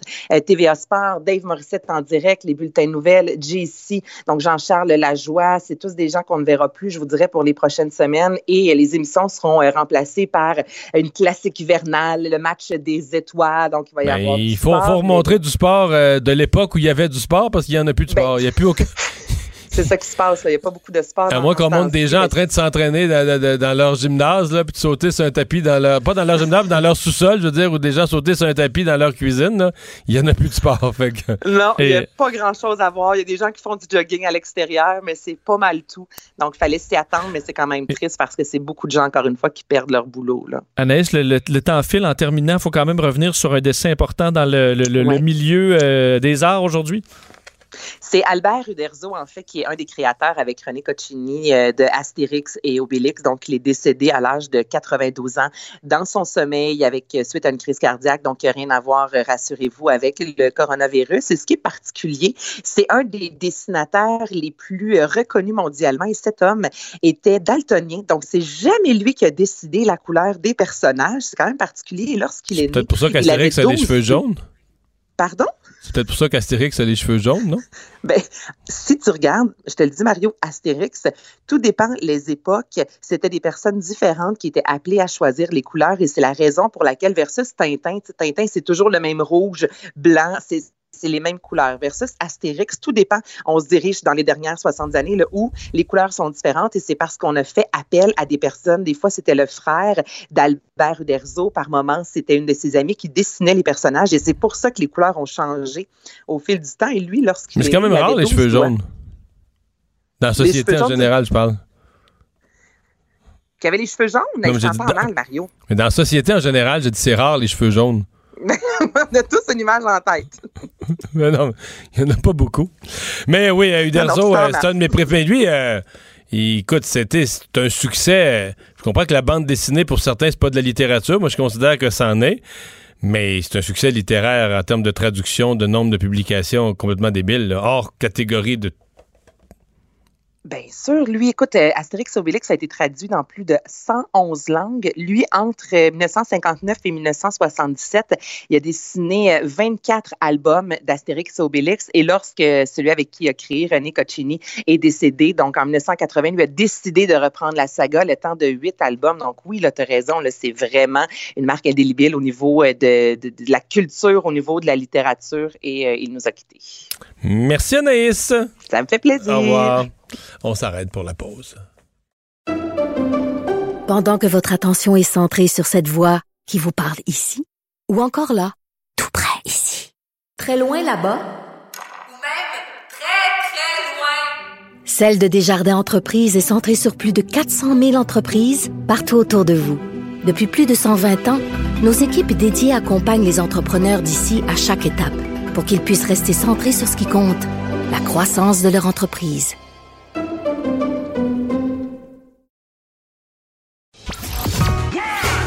Le retour de Mario Dumont. Pour nous rejoindre en studio, Studio à commercial cube.radio. Appelez ou textez 187 Cube Radio. 1877 827 2346. Alors, euh, parmi les conséquences euh, de la crise actuelle, euh, Vincent, il y a la coopérative, euh, ce qu'on appelle la coopérative nationale de l'information indépendante. Pour bien des gens, on appelle encore ça Capital Média, mais c'est le regroupement des quotidiens, Le Soleil, Le Nouvelliste, La Tribune, Le Quotidien, Le Droit et La Voix de l'Est. On a mis à pied la moitié des employés. Oui, plus de 140 employés parce qu'on cessera la parution quotidienne, donc la parution papier. Seulement le samedi, il y aura du service, disons, sur le web, mais c'est un autre coup dur, on s'entend. Oui, c'est vraiment malheureux parce que s'il y a un moment où les gens ont du temps, le journal arrive le matin. je- Ben oui, ça Euh, touche entre autres des médias de région, puis veut pas la situation n'est pas pareille de région à région. C'est important que les gens soient bien informés. Il y a une variété de sources d'information aussi. Michael Nguyen, président de la Fédération des journalistes du Québec, est avec nous. Bonjour. Bonjour Mario. Euh, réaction à cette, cette ferme. Vous êtes comme dans une période critique où tout à coup tout le monde dit euh, l'information, les sources d'information officielles n'ont jamais été aussi importantes. Euh, on a une source qui sera plus disponible ben, en ligne, là, mais pour bien des gens qui sera plus disponible version papier. Exactement, puis c'est ça le paradoxe qui, qui est tragique, c'est que depuis dans les dix derniers jours, tous les médias ont jamais été aussi lus, mais paradoxalement, ils n'ont jamais perdu autant d'argent à cause de la chute des revenus publicitaires. C'est- C'est pas nouveau. Nous, la plupart des médias dépendent de la pub. Il y a plus de spectacles, il y a plus de séries de hockey. C'est sûr que la publicité, les restaurants ferment. Fait ils vont pas annoncer, mais une des conséquences directes, c'est autant qu'on a un service essentiel, autant qu'on a on manque d'argent pour pouvoir informer la population. Et c'est probablement vrai aussi pour toutes les radios, les télés. euh, je veux dire, des records, les gens sont disponibles, des records d'écoute, mais les revenus sont plus là parce qu'il y a personne qui a rien annoncé en pareille période de déprime économique. Euh, euh, Michael, on, on- fait quoi? Ben, ça prend de l'aide d'urgence, je pense, des gouvernements. Ça peut prendre plusieurs formes, par exemple, d'acheter des publicités certains messages d'intérêt public que les gouvernements pourraient acheter dans les médias pour les, les placer à la télé, à la radio. Ils le font déjà, on entend des, des services gouvernementaux. Le fédéral aussi pourrait agir. On parle de l'aide à la presse écrite. Ça fait, ça fait deux ans qu'on en parle. On, le gouvernement a dit oui, oui, c'est mis en place, mais il n'y a toujours pas de comité pour voir quels seront les médias éligibles. Donc, peut-être que ce serait toujours pas fait, ça, parce que c'est bien que tu le dises, parce que souvent dans le public, là, une fois que la conférence de presse a eu lieu ou ça a été dans un budget, les gens ont vu, le- ont vu le paragraphe dans un budget, puis ça a été rapporté aux nouvelles, les gens se disent, bon, ben on coche, là, c'est réglé, mais il y a toujours pas d'aide versée aux médias. Là. Ça a été annoncé, mais c'est pas fait. Puis justement, les amis de la radiodiffusion, ils l'ont rappelé aujourd'hui. C'est oui, ça a été fait, mais c'est quoi une organisation journalistique canadienne qualifiée Ben personne ne le sait parce que le comité n'existe pas. Fait que euh, c'est une aide, c'est ben beau de le dire, mais en même temps, faut que les- faut suivre et il faut que l'argent y vienne parce que le gouvernement, le Legault l'a dit, on est un service essentiel. Est-ce qu'il y a pas, ouais. a besoin des médias justement pour transmettre l'information. Est-ce qu'il n'y a pas, Michael, dans le monde des médias, vraiment un, un gros, un énorme montant d'argent qui vient d'être rendu disponible aujourd'hui? Et, je m'explique, l'annulation des Olympiques, on sait que pour euh, euh, Radio-Canada, euh, la couverture olympique, c'est gros, c'est énorme. Est-ce qu'il n'y aurait pas lieu de... Cet argent-là sera pas... on reporte à l'année prochaine, cet argent-là sera pas utilisé. J'espère que Radio-Canada va pas le gaspiller dans d'autres choses. C'est de l'argent qui était prévu pour dans quelques semaines, quelques mois. Des millions qui deviennent disponibles. là. Ben, je vous dirais que ça dépend des médias. Par exemple, un média en région, je suis pas certain qu'il va envoyer un journaliste couvrir les Jeux Olympiques. Non, non, moi je parle de Radio-Canada qui pourrait partager, là, que Radio-Canada qui se retrouve, c'est de l'argent public, c'est des fonds publics non utilisés, des millions qui deviennent disponibles. Est-ce qu'ils devraient pas être que le gouvernement ne devrait pas les redistribuer à l'ensemble des autres médias? Radio-Canada, on leur coupe rien, l'information, RDI, tous ceux qui font l'information gardent leur budget, mais l'argent devenu disponible pour les Olympiques, il me semble que c'est de l'argent complètement libéré, ça, là. C'est sûr que c'est une, solution très intéressante que vous proposez là. faudrait voir avec Radio-Canada Ouais. s'ils seraient euh, disposés à le faire. Mais encore là, est-ce que ce serait suffisant pour sauver tous les médias? Non, peut-être pas, mais là, là, on est dans. Je trouve qu'on est à éteindre les feux. Peut-être qu'ensuite, le gouvernement fédéral, le gouvernement du Québec pourront embarquer. Mais euh, je, je réfléchissais puis je me disais, c'est comme dans la même journée, on a une fermeture. Parce que dans le cas de- des médias, là, de, de la coopérative, il y a des régions comme la Mauricie, euh, les cantons de l'Est, euh, le Saguenay-Lac-Saint-Jean. On, on perd son média, tout simplement. On perd le seul média euh, typiquement régional. là. Exactement. Puis c'est certain que c'est rassurant de voir qu'ils vont continuer à faire de la nouvelle, que leur site web va continuer à être actif. Mais c'est sûr que ça fait jamais plaisir de voir ça, surtout que les, la coopérative, ils sortent la tête de l'eau à peine. À peine, ils ont ouais. vécu une crise avec euh, avec la faillite de groupe Capital Média. Et là, au moment où on pensait que ça commençait à aller mieux, ben c'est la crise qui nous tombe. Mais mais je le rappelle qu'on est tous dans le même bateau à ce niveau-là. Ouais, ouais. Ben, on va surveiller tout ça. Michael Nguyen, merci beaucoup de nous avoir parlé. Merci beaucoup, Au Mario. revoir. Bon. C'est un intéressant point de vue, Ben. euh, Mario, je trouve, parce que euh, à la fois, il y a beaucoup de choses qui s'arrêtent à Radio-Canada, mais les budgets, eux, ne s'arrêtent pas, contrairement aux autres médias, parce que le budget ne fond pas du gouvernement. Est-ce qu'on peut redistribuer pour les. Je pense qu'il y a plein de productions arrêtées là, de variétés. euh, Ben, moi, je suis content. T'as raison. dans les Olympiques, là, mais moi, je pense entre autres des émissions qui coûtent cher de variétés qui vont être arrêtées jusqu'à nouvel ordre, là, veut, veut pas. Est-ce qu'on peut redistribuer ça pour sauver des médias d'information si critiques présentement au Québec? Ben, à mon avis, Mais ils- ils sont ouverts à ça. curieux d'entendre les patrons de Radio-Canada Là-dessus, qui sont toujours du côté de, de la diversité, puis beaucoup d'informations, puis d'appuyer les autres médias. Puis il me semble qu'on a Ben, à mon avis, ils devraient sauter là-dedans. Dire parfait. Nous, le budget maintenant qui est, qui bloqué, ben, on va j'ai pas. euh, ouais. Le budget des Olympiques, je me souviens, il y a une couple d'années, puis ça, je l'avais critiqué un peu, là, mais le budget des Olympiques là, était tel que il y avait plus, certains observateurs avaient calculé ça, il y avait plus de gens de Radio-Canada qui étaient déplacés euh, sur le site dans la ville olympique. Je me souviens plus quels Olympiques c'était, mais c'est pas, ça fait pas longtemps, quelques années, il y a plus de journalistes de- ou de- d'employés de, Radio-Canada, techniciens ou autres, que d'athlètes de la délégation canadienne, tout sport inclus. Là. Ouais, ça, ça fait que ça coûte cher. Mais c'est. Est-ce qu'à la limite, en À Tokyo. 2021, Donc, donc, combien ils avaient budgété pour amener là, des centaines de personnes, journalistes, techniciens, réalisateurs et autres à Tokyo? Les billets d'avion, les hôtels, c'est des fortunes. Là. Mais c'est correct parce que. Et puis ça, les vols sont annulés, on n'a pas. plus, plus rien. C'est ça. Plus rien. Et- non, ben, Et est-ce qu'on peut faire une version un petit peu plus de couverture, peut-être un petit peu plus simple en 2020, euh, 2021, puis tu dis, ben écoute, j'ai sauvé des, on a sauvé une partie des médias québécois de Non, mais en région. 2021, c'est un autre budget, c'est une autre année. Je dirais, là, on essaie de sauver 2020. là. Puis tout à coup, on a du côté de Radio-Canada des millions qui deviennent disponibles. Ben, puis on a des médias à côté qui tombent au combat, là, en route. là. Enfin, c'est une réflexion qui est lancée. Je suis content de voir qu'au niveau de la Fédération des journalistes du Québec, là, on euh, Trouvez ça intéressant. trouve une proposition qui est intéressante. Mais je pense qu'on peut pas.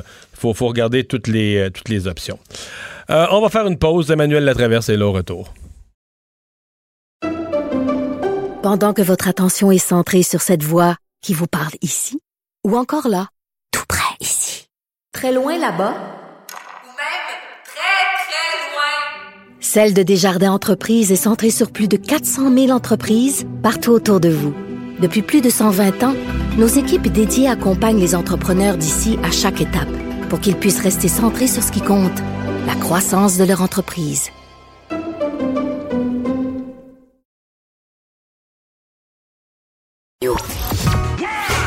Le retour de Mario Dumont. Pour nous rejoindre en studio, Studio à commercial cube.radio. Appelez ou textez 187 Cube Radio. 1877 827 2346. Chronique euh, politique avec Emmanuel Latraverse. Bonjour Emmanuel. Bonjour. Alors, un peu de cafouillage là, qui a précédé euh, cette rencontre parlementaire qu'on voulait solennelle et non partisane, mais dans les heures qui ont précédé, ça, ça a dérapé un petit peu. là. Oui, ça a totalement dérapé parce que d'après ce qu'on en comprend, les, euh, le gouvernement et l'opposition s'étaient entendus là, sur les, les termes d'un projet de loi qui donnait l'autorisation au gouvernement de modifier là, plusieurs lois là, euh, fédérales pour permettre là, tout particulièrement les, le déboursement là, des 55 milliards de dollars en aide aux entreprises et pour mettre en place là, les programmes nécessaires pour le 27 milliards d'aides aux particuliers. Le problème, c'est qu'on dit que le diable est dans les détails. La version préliminaire, l'ébauche du, du projet de loi qu'a reçu l'opposition hier, donnait finalement euh, deux pouvoirs particuliers au gouvernement, au ministre des Finances. Le pouvoir de dépenser tout argent nécessaire à toute fin face à l'urgence de santé publique et le droit de hausser aussi taxes et impôts euh, par voie de règlement, donc sans revenir devant le Parlement jusqu'à la fin de 2021. Là, euh, l'opposition. C'est poussé fort, là.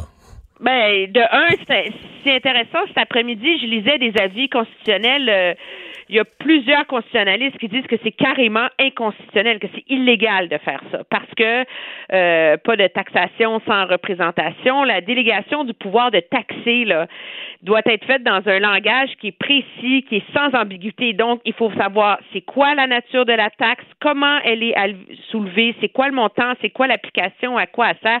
On peut pas dire nous taxerons éventuellement à un montant non déterminé pour des fins qu'on va pas vous dire c'est quoi.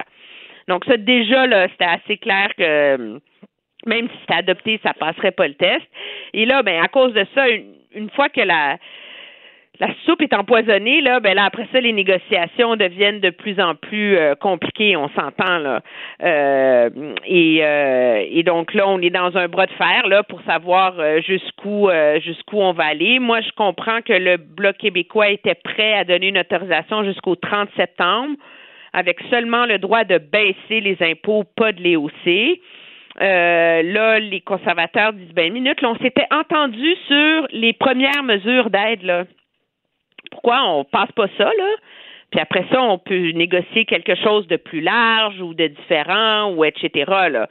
Alors là, c'est un peu comme une partie de chicken. Moi, je trouve ça assez euh, assez surprenant là, que le gouvernement invoque l'urgence d'agir pour justifier de se faire donner un chèque en blanc là, par l'opposition? Mais le, message global de la journée, c'est quand même un peu raté parce que, je veux dire, jusqu'à hier soir, ou jusqu'à hier après-midi, on racontait ça, c'est comme une journée qui serait un peu spéciale, un peu signe de consensus, quasiment comme, quasiment- moi je disais dans mes mots, quasiment comme s'il n'y avait pas de parti politique, c'est un nombre on restreint avait un gouvernement d'unité nationale. C'est ça. Puis là, tout à coup, euh, cette histoire de, de super pouvoir au ministre des Finances pour monter ou baisser les impôts, a un petit peu fait glisser ça, là, fait glisser la, la, la- la strap, comme on dit.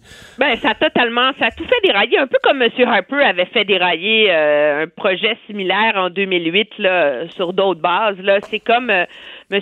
euh, Trudeau est minoritaire, donc euh, il a doublement besoin de l'appui des partis d'opposition pour gouverner. Et moi, je m'excuse, mais je n'achète pas l'argument qu'on est en temps de crise, donc euh, c'est justifié d'avoir un chèque en blanc. Là. Je veux dire, à ce rythme-là, on est mieux de suspendre toutes les libertés civiles puis d'avoir une dictature. Là. Tu sais, si la fin justifie toujours les moyens, on va jeter la démocratie par la fenêtre. Oui, puis le pouvoir, dire- c'est-à-dire que s'il y avait, si c'était un peu plus précis, on disait, un, un- par exemple, là, on disait le pouvoir de baisser la taxe de vente. Parce que si le ministre Morneau disait, moi, si l'économie va trop mal, je veux avoir le pouvoir. Là, mais là, de hausser ou de baisser toutes les taxes ou impôts, c'est-tu pour les monter, c'est-tu pour les baisser? On sait pas exactement c'est quoi le but. quoi. Ça devient Non, une espèce, c'est- c'est un chèque en blanc, là, vraiment, Oui, oui, vraiment c'est gros. là. Exactement, euh, un chèque en blanc. Puis, euh, puis c'est surtout que l'argument du gouvernement ne tient pas la route. C'est une crise qui, qui roule très vite et parfois c'est long au Parlement. Il faut avoir les moyens d'agir. Excuse-moi, là, le Parlement, là, ça prend 48 minutes, OK? Euh, 48 heures plutôt. Et ils ont une entente pour faire des votes avec 30 députés, là. Alors, sérieusement, là. On pourrait revenir plus tard au besoin. Ouais. là. Bon, euh, il y a. euh, Si, donc- si Churchill a pu gouverner avec le Parlement pendant la Deuxième Guerre mondiale, là, Ouais. Est-ce que, est-ce que tu penses quand même qu'à minuit ce soir, à la fin de la journée, ils vont pouvoir avoir quelque chose d'adopté et le transmettre au Sénat demain pour respecter quand même? Parce qu'à la fin de tout ça, on veut que des chèques sortent pour des gens qui, eux, sont mal pris, ont perdu leur emploi. Ben, tout le monde, M. Rodriguez semble croire que oui, là. Je pense qu'il faut que les esprits se calment, là. Et la proposition des conservateurs me semble la bonne, de dire, en, passons ce sur quoi on s'entend, là, sont les mesures d'aide immédiate. Puis pour le reste, prenons le temps d'y réfléchir à- adéquatement. Là. Je veux dire, c'est pas le temps d'avoir des crises d'ego. Là, euh, tu sais, faut pas oublier là qu'il y a des gens qui n'ont pas d'emploi, qui savent pas comment ils vont payer leur leur loyer, etc. Puis c'est déjà une opération assez complexe à mettre en œuvre au gouvernement. Je vois vraiment pas Ouais. pourquoi un gouvernement minoritaire là déciderait de de se conduire comme Jules César. là. Bon, euh, Emmanuel, ce matin, M. Trudeau fait son point de presse. Euh, évidemment, on lui parle là, de ce qui est un des gros sujets. Dès que le Parlement va avoir voté, ça va être la prochaine question. là. Comment on sort les chèques? Dans quel délai on sort les chèques pour aider tous ces gens? Et finalement, c'est M. Legault qui, relatant sa, sa conférence téléphonique des premiers ministres hier avec Justin Trudeau, a donné une réponse seulement que Justin Trudeau n'avait pas donnée quant à la date où on pourrait commencer à avoir de l'argent. Oui, et c'est une réponse qui sème encore plus la confusion. Monsieur Legault a dit que Monsieur Trudeau, donc s'est fait dire hier, que l'argent commencerait à sortir à compter du 6 avril. Qu'est-ce que ça veut dire, ça? Parce qu'il faut pas oublier que là, il y a trois programmes. Hein? En ce moment, je veux dire, il y a de, vraiment de quoi en perdre son latin. Là. Il y a les gens qui ont perdu leur emploi et qui se qualifient à l'assurance emploi. Ça, c'est une batch. Eux, c'est l'assurance emploi qui qui gère ont- leur dossier. Oui, ça, c'est le million là, dont on parle depuis hier. Là. Le million de personnes. Après ça, il y a les gens qui vont demander l'allocation pour les soins d'urgence, ceux qui sont malades, en quarantaine ou qui s'occupent d'un proche ou d'un enfant. Ça, c'est géré par l'Agence de revenus du Canada. Et il y a ceux qui vont demander le soutien revenu, donc ceux qui perdent leur emploi et qui n'ont pas droit à l'assurance emploi. Alors là, moi, j'ai parlé à des députés qui se sont fait dire par la fonction publique que tout ça, on pourrait faire les demandes à partir du 6. Et qu'il y avait des Ouais, trucs ouais, ouais, c'est pour ça, c'est- plus rapidement. Dans les deux cas, il y a la date du 6 avril, mais c'est la date à laquelle les formulaires sont prêts pour faire les demandes versus la date à laquelle les chèques partent. Oui, mais attends, c'est pas, fini. Parce que là, tu appelles au bureau de la ministre Qualtrough, qui est en charge de l'assurance-emploi, ou tu appelles au bureau du ministre Hussein, qui est en charge de l'allocation pour les soins d'urgence, le soutien revenu. La réponse n'est pas claire. Donc, c'est comme si à Ottawa, on n'est pas tout à fait précis sur exactement comment ça va se passer. Moi, une source m'a dit on va pouvoir appliquer à partir du, du 6 avril, puis une autre m'a dit ben ça, le 6 avril, ça vaut seulement pour les programmes extraordinaires, l'allocation pour les soins d'urgence, le soutien revenu. L'assurance emploi, c'est l'assurance emploi et on va espérer régler le backlog le plus vite possible. Mhm. Alors, moi, je j'ose espérer qu'à un moment donné, il y a quelqu'un à Ottawa qui va avoir l'idée de faire un briefing en bonne et due forme pour expliquer un peu à tout le monde comment ça va fonctionner. Parce que là, on a déjà trois programmes d'aide aux revenus qui fonctionnent de trois façons différentes avec une liste de demandeurs qui s'allonge par dizaines de milliers à tous les jours. J'ai de la misère à voir comment euh, la fonction publique peut réussir à sortir ça et je dis ça en ne doutant absolument pas de la bonne foi et du travail. Tu sais, ce monde-là doit travailler 24 heures par jour en ce moment-là. Mais ça ne veut pas dire que c'est faisable de sortir tout ça d'ici le 6 avril.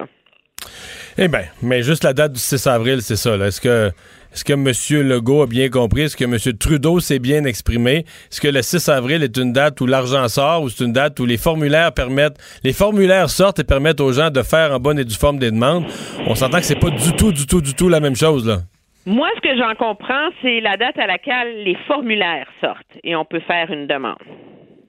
Ça serait surprenant que tu aies l'argent dans la Moi, main. j'en ai compris. Puis, comme je te dis, j'ai eu, en parlant à quatre personnes différentes aujourd'hui qui avaient été tous bien informés, j'ai eu quatre versions différentes. Je comprends. Euh, et finalement, euh, les masques et les équipements hospitaliers, une gestion quand même difficile. Monsieur, Monsieur Legault continue de dire on n'en manque pas. Oui, mais je pense que là, on est confronté à la difficulté là, de mettre en œuvre des mesures à grande échelle dans une machine aussi grosse que le système de santé. Là. Moi, je remets pas en doute la bonne foi de Mme McCann, la ministre de la Santé, quand elle dit on a les inventaires, tout est là, tout le monde a les mêmes directives, etc. Mais là, tu as euh, 30 CIUS, 50 hôpitaux, euh, 22 directeurs de services, etc., etc., qui interprètent ces directives-là de manière différente. Là. Euh, je pense qu'il y a un ménage à faire euh, à faire euh, à faire là-dedans là, mais en même temps, je pense qu'il faut pas se surprendre que ça soit un peu caïn, carrant en démarrant, justement parce que ça bouge tellement vite et c'est tellement monumental comme opération là. Mais disons qu'il y a une priorité à protéger notre personnel de la santé. Oui, absolument. ouais. Merci beaucoup, Emmanuel. À bientôt. Très bien, au revoir. Au revoir. Et euh, Vincent, donc résumé de la journée. D'abord, euh, le bilan, là, qui, ça fait deux jours de suite qu'on fait des bons impressionnants au Québec, malheureusement. Oui, rappelez qu'on est à 1013 cas présentement au Québec, un bond de 385 cas. Donc, entre autres, dans la région de Montréal, là, à certains endroits, il semble y avoir la, contami- la contamination communautaire. Là, alors, euh, des gens qui ne reviennent pas nécessairement de voyage ou contaminés directement par un d'entre eux. Euh, 67 hospitalisations, 31 euh, aux soins intensifs. C'est le bilan présentement euh, au Québec. Il disait quand même aux Québécois, faites attention, je sais que vous êtes stressés. Bon, on aura des mesures là-dessus dans, le- dans, dans- dans le futur, on le comprend. Euh, alors que dans le monde, ben, ça continue de monter en flèche, là, Mario. 415 000 cas présentement confirmés. Aux États-Unis, toujours là où ça monte le plus vite, plus de 8 000 cas en 24 heures. Ben, en fait, même pas 24 heures parce que la journée n'est pas terminée. Là. puis en rentre à journée longue aux États-Unis. Et euh, assez pour que l'OMS commence à pointer du doigt les États-Unis comme le prochain, prochain foyer. Oui, l'épicentre pourrait bien se déplacer à New York et aux États-Unis euh, dans les prochains jours là, comme étant peut-être l'endroit où il y a le plus de cas. Parce qu'en Italie, c'est plus fin de quand semaine, même... moi, en fin de semaine, c'est en, en- en- à mon idée, c'est en fin de semaine qu'on va comme prendre pleinement conscience de dire OK, il y a encore des cas en Italie, en Espagne, c'est encore très grave là-bas. Mais en fin de semaine, on va basculer à dire Oups, Après la Chine, ça va être les États-Unis. les- l'épicentre. ouais. Et est-ce qu'après, ce sera par-dessus la Chine? Parce qu'on n'est pas très loin, là, quand même, déjà. Euh, 5000 cas en Italie, là, qui a repris une mauvaise tendance. 743 morts euh, dans les dernières 24 heures. En Espagne, c'est tout près, là, 485 morts. C'est vraiment les pays où, euh, présentement, ça fait le plus de décès. Euh, D'ailleurs, Andrew Cuomo, là, pour revenir aux États-Unis, disait, euh, en gros, à Donald Trump, si vous dites que c'est la guerre, parce qu'il s'est appelé comme un président de temps de guerre, ben, agissez comme tel. là. Euh, Mais là, le président, il est parti sur d'autres choses complètement. Lui, Oui. il est à... Rouvrir le pays pour Pâques. Rouvrir les commerces pour Pâques. Euh, Puis alors- les, les- les entreprises. On verra euh, comment, comment ça. Mais il y a deux camps très campés encore aux États-Unis. On est assez habitué à ça, alors que 2,6 milliards de personnes sont confinées dans le monde ma- ma- maintenant. Une autre rafale de mise à pied aujourd'hui. Oui, 6900 employés de WestJet mis à pied. Alors, dans la succession, l'entreprise basée à Calgary n'avait pas d'autre choix. C'est encore plus. euh, WestJet est plus petit qu'Air Canada. Air Canada, mis, ah non, Air Canada a fait deux vagues. Il y a eu 5000 agents de bord. Exact. Puis on a eu un autre 2000 emplois. Non, c'est ça. pas genre- Je prenais juste les 5000 agents de bord. On en avait quelques jours avant supprimé quelques milliers, Ouais, donc ouais, euh, c'est la situation. Faire attention, il y a des, cas de vol de matériel dans les hôpitaux. hein. On dit que plusieurs hôpitaux présentement doivent mettre tout sous clé là, parce qu'on se fait voler des boîtes de masques. On trouve ça dégueulasse autant par des employés que euh, des, euh, des gens qui visitent. Et finalement, une bonne nouvelle. Les marchés en hausse. En hausse de près de 10 Alors, on a une certaine confiance. euh, mais pour combien de temps? L'avenir nous le dira. Merci Vincent. Merci à vous d'avoir euh, été là. Euh, on va joindre LCN dans quelques instants. Je serai là.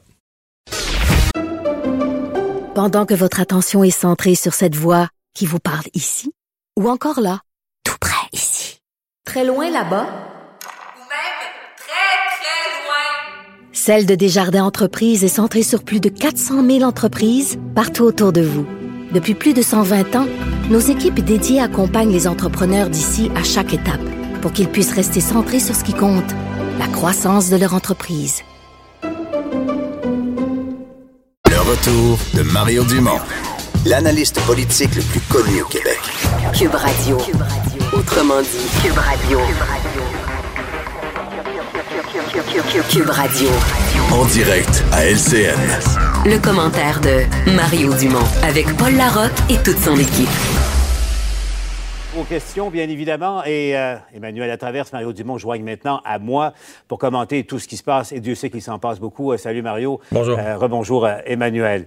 Si vous le voulez, tout de suite, on va aller retrouver nos camarades qui couvrent la, la situation autant à Ottawa qu'à Québec. D'abord, je vais aller retrouver Alain Laforêt. Alain, on le sentait dans son point de presse de 13 heures aujourd'hui, Premier ministre François Legault, là, qui s'adressait essentiellement au moral de la population au Québec qui, qui commence à ressentir les, les effets là, très lourds de cette crise-là. Ben, les gens sont stressés, le premier ministre l'a dit, mais surtout, on le sait, là, après une semaine dans la maison, là, vous devez le vivre pas chez vous. En tout cas, moi, je le vis euh, avec euh, mon ado qui commence à dire euh, c'est long dans la maison, puis qui aimerait ça sortir, puis aller voir ses amis, mais il comprend très bien ce qu'il passe. Il comprend qu'il y a des risques de contagion et qu'il ne doit pas voir ses amis. Donc, on réorganise la vie. Ce qu'on craint, c'est qu'il y a un relâchement, c'est que les gens commencent à aller, aller se voir, se rencontrer, et qu'il y a également des incertitudes, entre autres, chez les entrepreneurs qui craignent de ne pas être capables de rouvrir euh, dans trois semaines, dans un mois, dans deux mois, si jamais ça dure aussi longtemps. Les travailleurs qui se retrouvent sans revenus, à dire est-ce que je vais être capable de payer mon logement, mon hypothèque, mon épicerie? Bref, le premier ministre a dit comprendre l'anxiété des Québécois. Écoutez-le.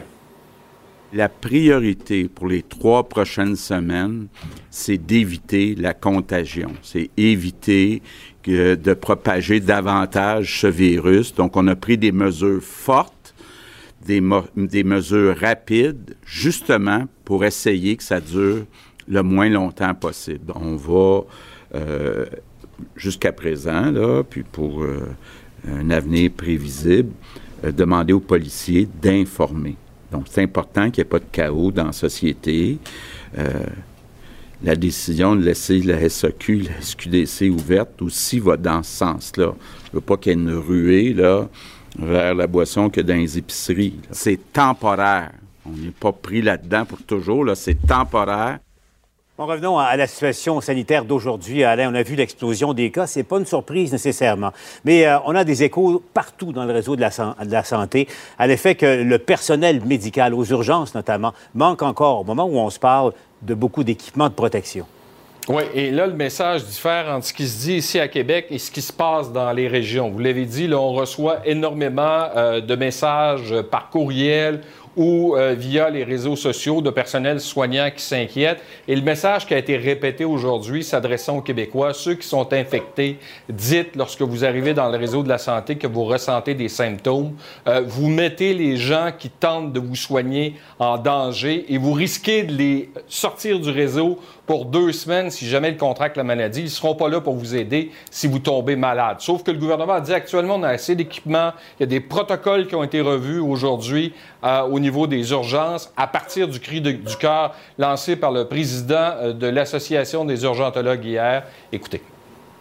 Une de mes premières questions à l'équipe euh, de la santé, c'est est-ce qu'on manque d'équipement? La réponse, c'est non. Donc, euh, est-ce que les consignes sont bien appliquées partout? Peut-être avoir des exceptions, mais notre intention, c'est que tout le personnel soit protégé avec tous les équipements nécessaires. On a ce qu'il faut en termes de masques chirurgicaux pour donner ces masques euh, au personnel certainement, mais aussi aux patients qui arrivent avec des symptômes infectieux. Il faut vraiment s'assurer que c'est bien implanté partout. Il y a des commandes qui sont passées. Euh, il faut voir maintenant si les commandes vont être respectées, qui viennent des États-Unis, de l'Europe ou euh, de l'Asie. Donc, c'est important là, que le gouvernement euh, fédéral donne un coup de main pour s'assurer qu'après ces quelques semaines, on va continuer d'avoir tous les équipements nécessaires. Parce que la préoccupation, c'est l'approvisionnement à long terme. On le voit pas, les cas augmentent et on s'attend justement. Est-ce qu'il y a une pointe d'ici deux à trois semaines? C'est pour ça qu'on a mis le Québec sur pause. Alain Laforêt, en direct de l'Assemblée nationale. Les gens ont peur pour leurs proches, ils ont peur pour eux-mêmes, ils ont peur que ça dure longtemps, ils ont peur de ne pas retrouver leur emploi, ils ont peur que l'économie soit mise à mal pendant longtemps. Notre travail, c'est de leur redonner rapidement espoir. Raymond Filion suit la situation pour nous du côté d'Ottawa. On sait qu'il y avait un blocage en début d'après-midi entre les conservateurs et le gouvernement Trudeau là, sur ce vaste plan qu'il faut adopter aux communes, vaste plan de- d'aide et de relance. On en est où? Est-ce que c'est encore euh, le bras de fer, Raymond?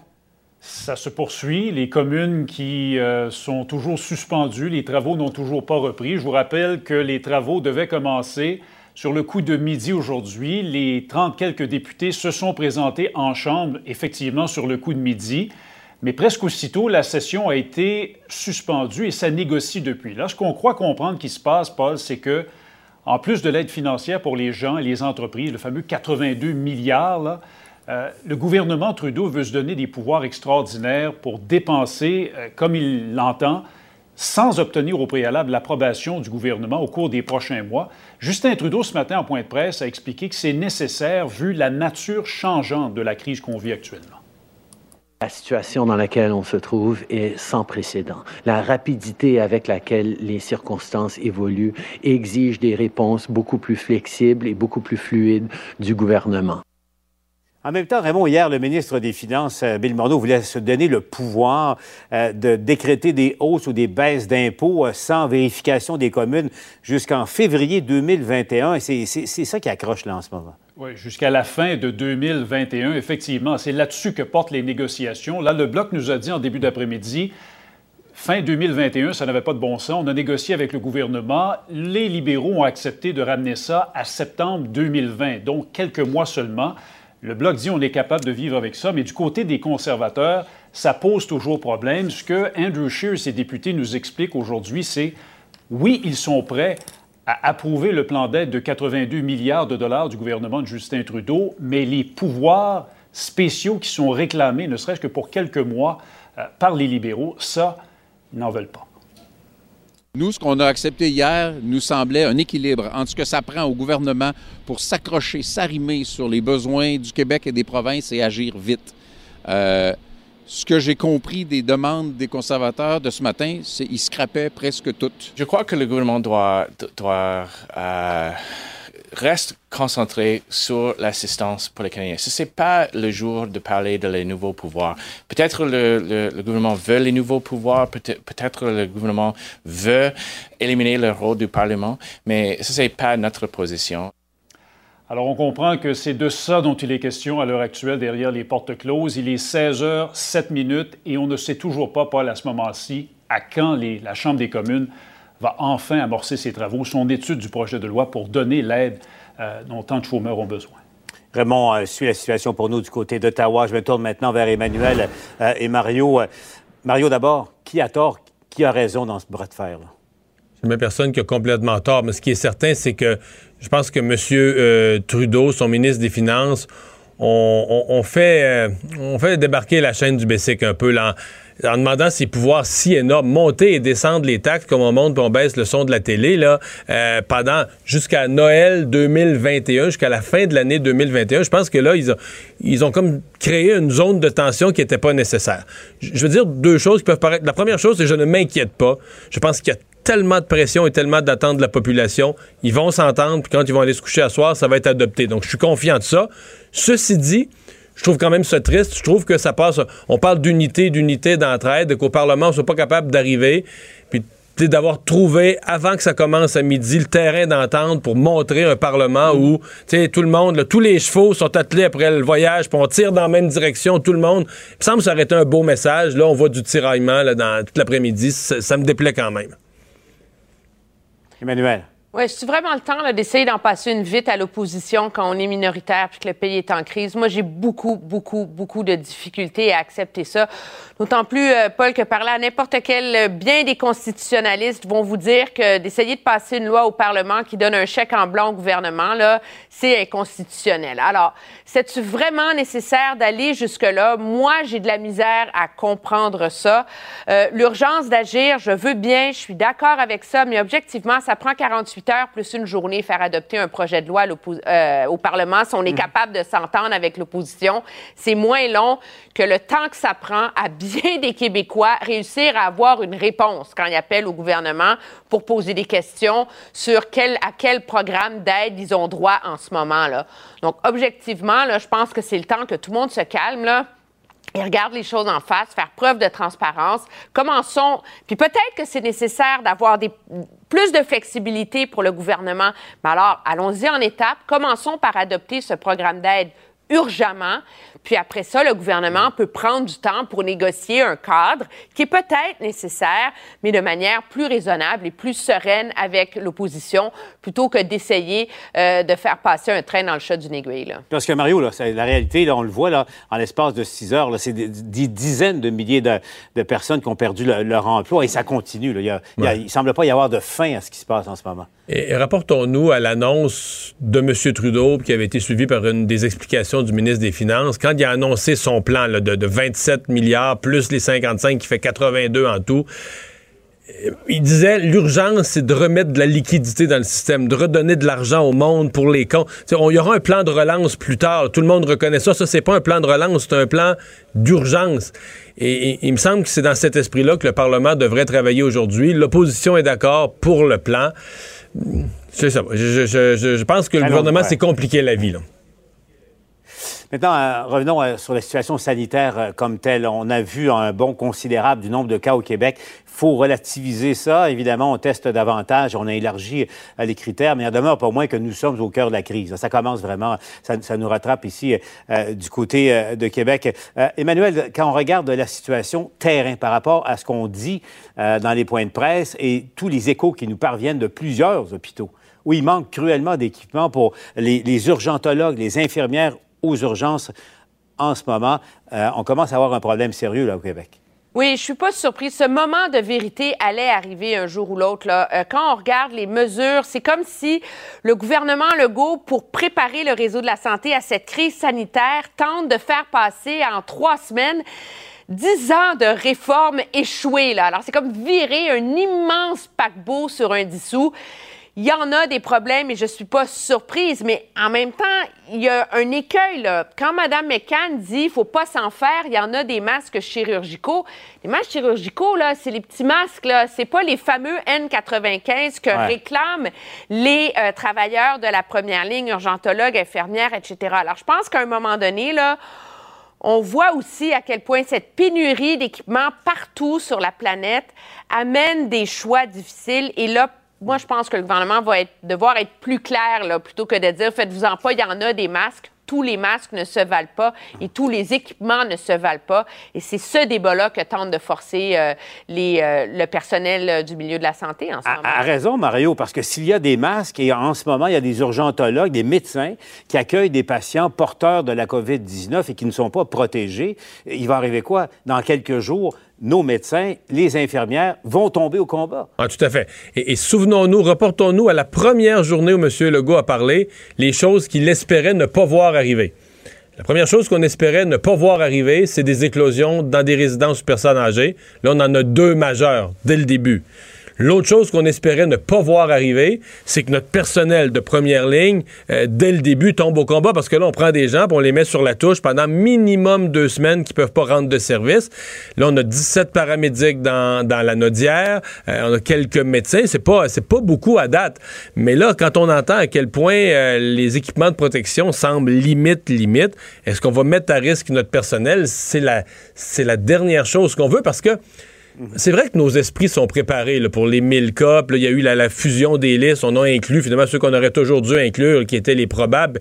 Mais si, si on- si nous, on couvrait l'actualité à partir de la Colombie-Britannique, puis on regardait les chiffres du Québec, puis on disait ils sont passés de 200 à 1000 en deux jours, on dirait la situation est explosive au Québec. C'est c'est quand même énorme là, ce qui vient de se passer chez nous et ça, ça augmente un rythme très, très important. Puis là, ça veut dire qu'il y a testé, sûr à 100% il y a 1000 personnes qui l'ont.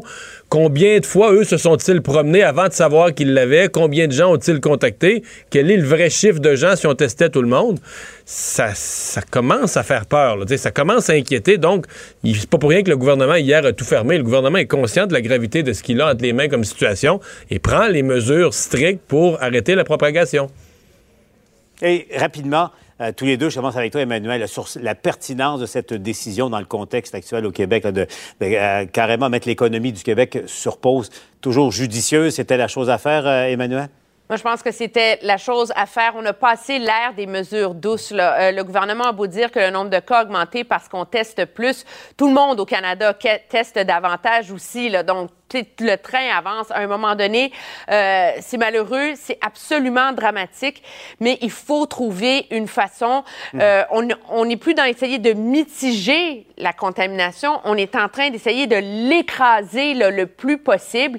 Les mesures plus douces ne, ne, ne fonctionnaient pas. Je pense qu'on en était rendu là.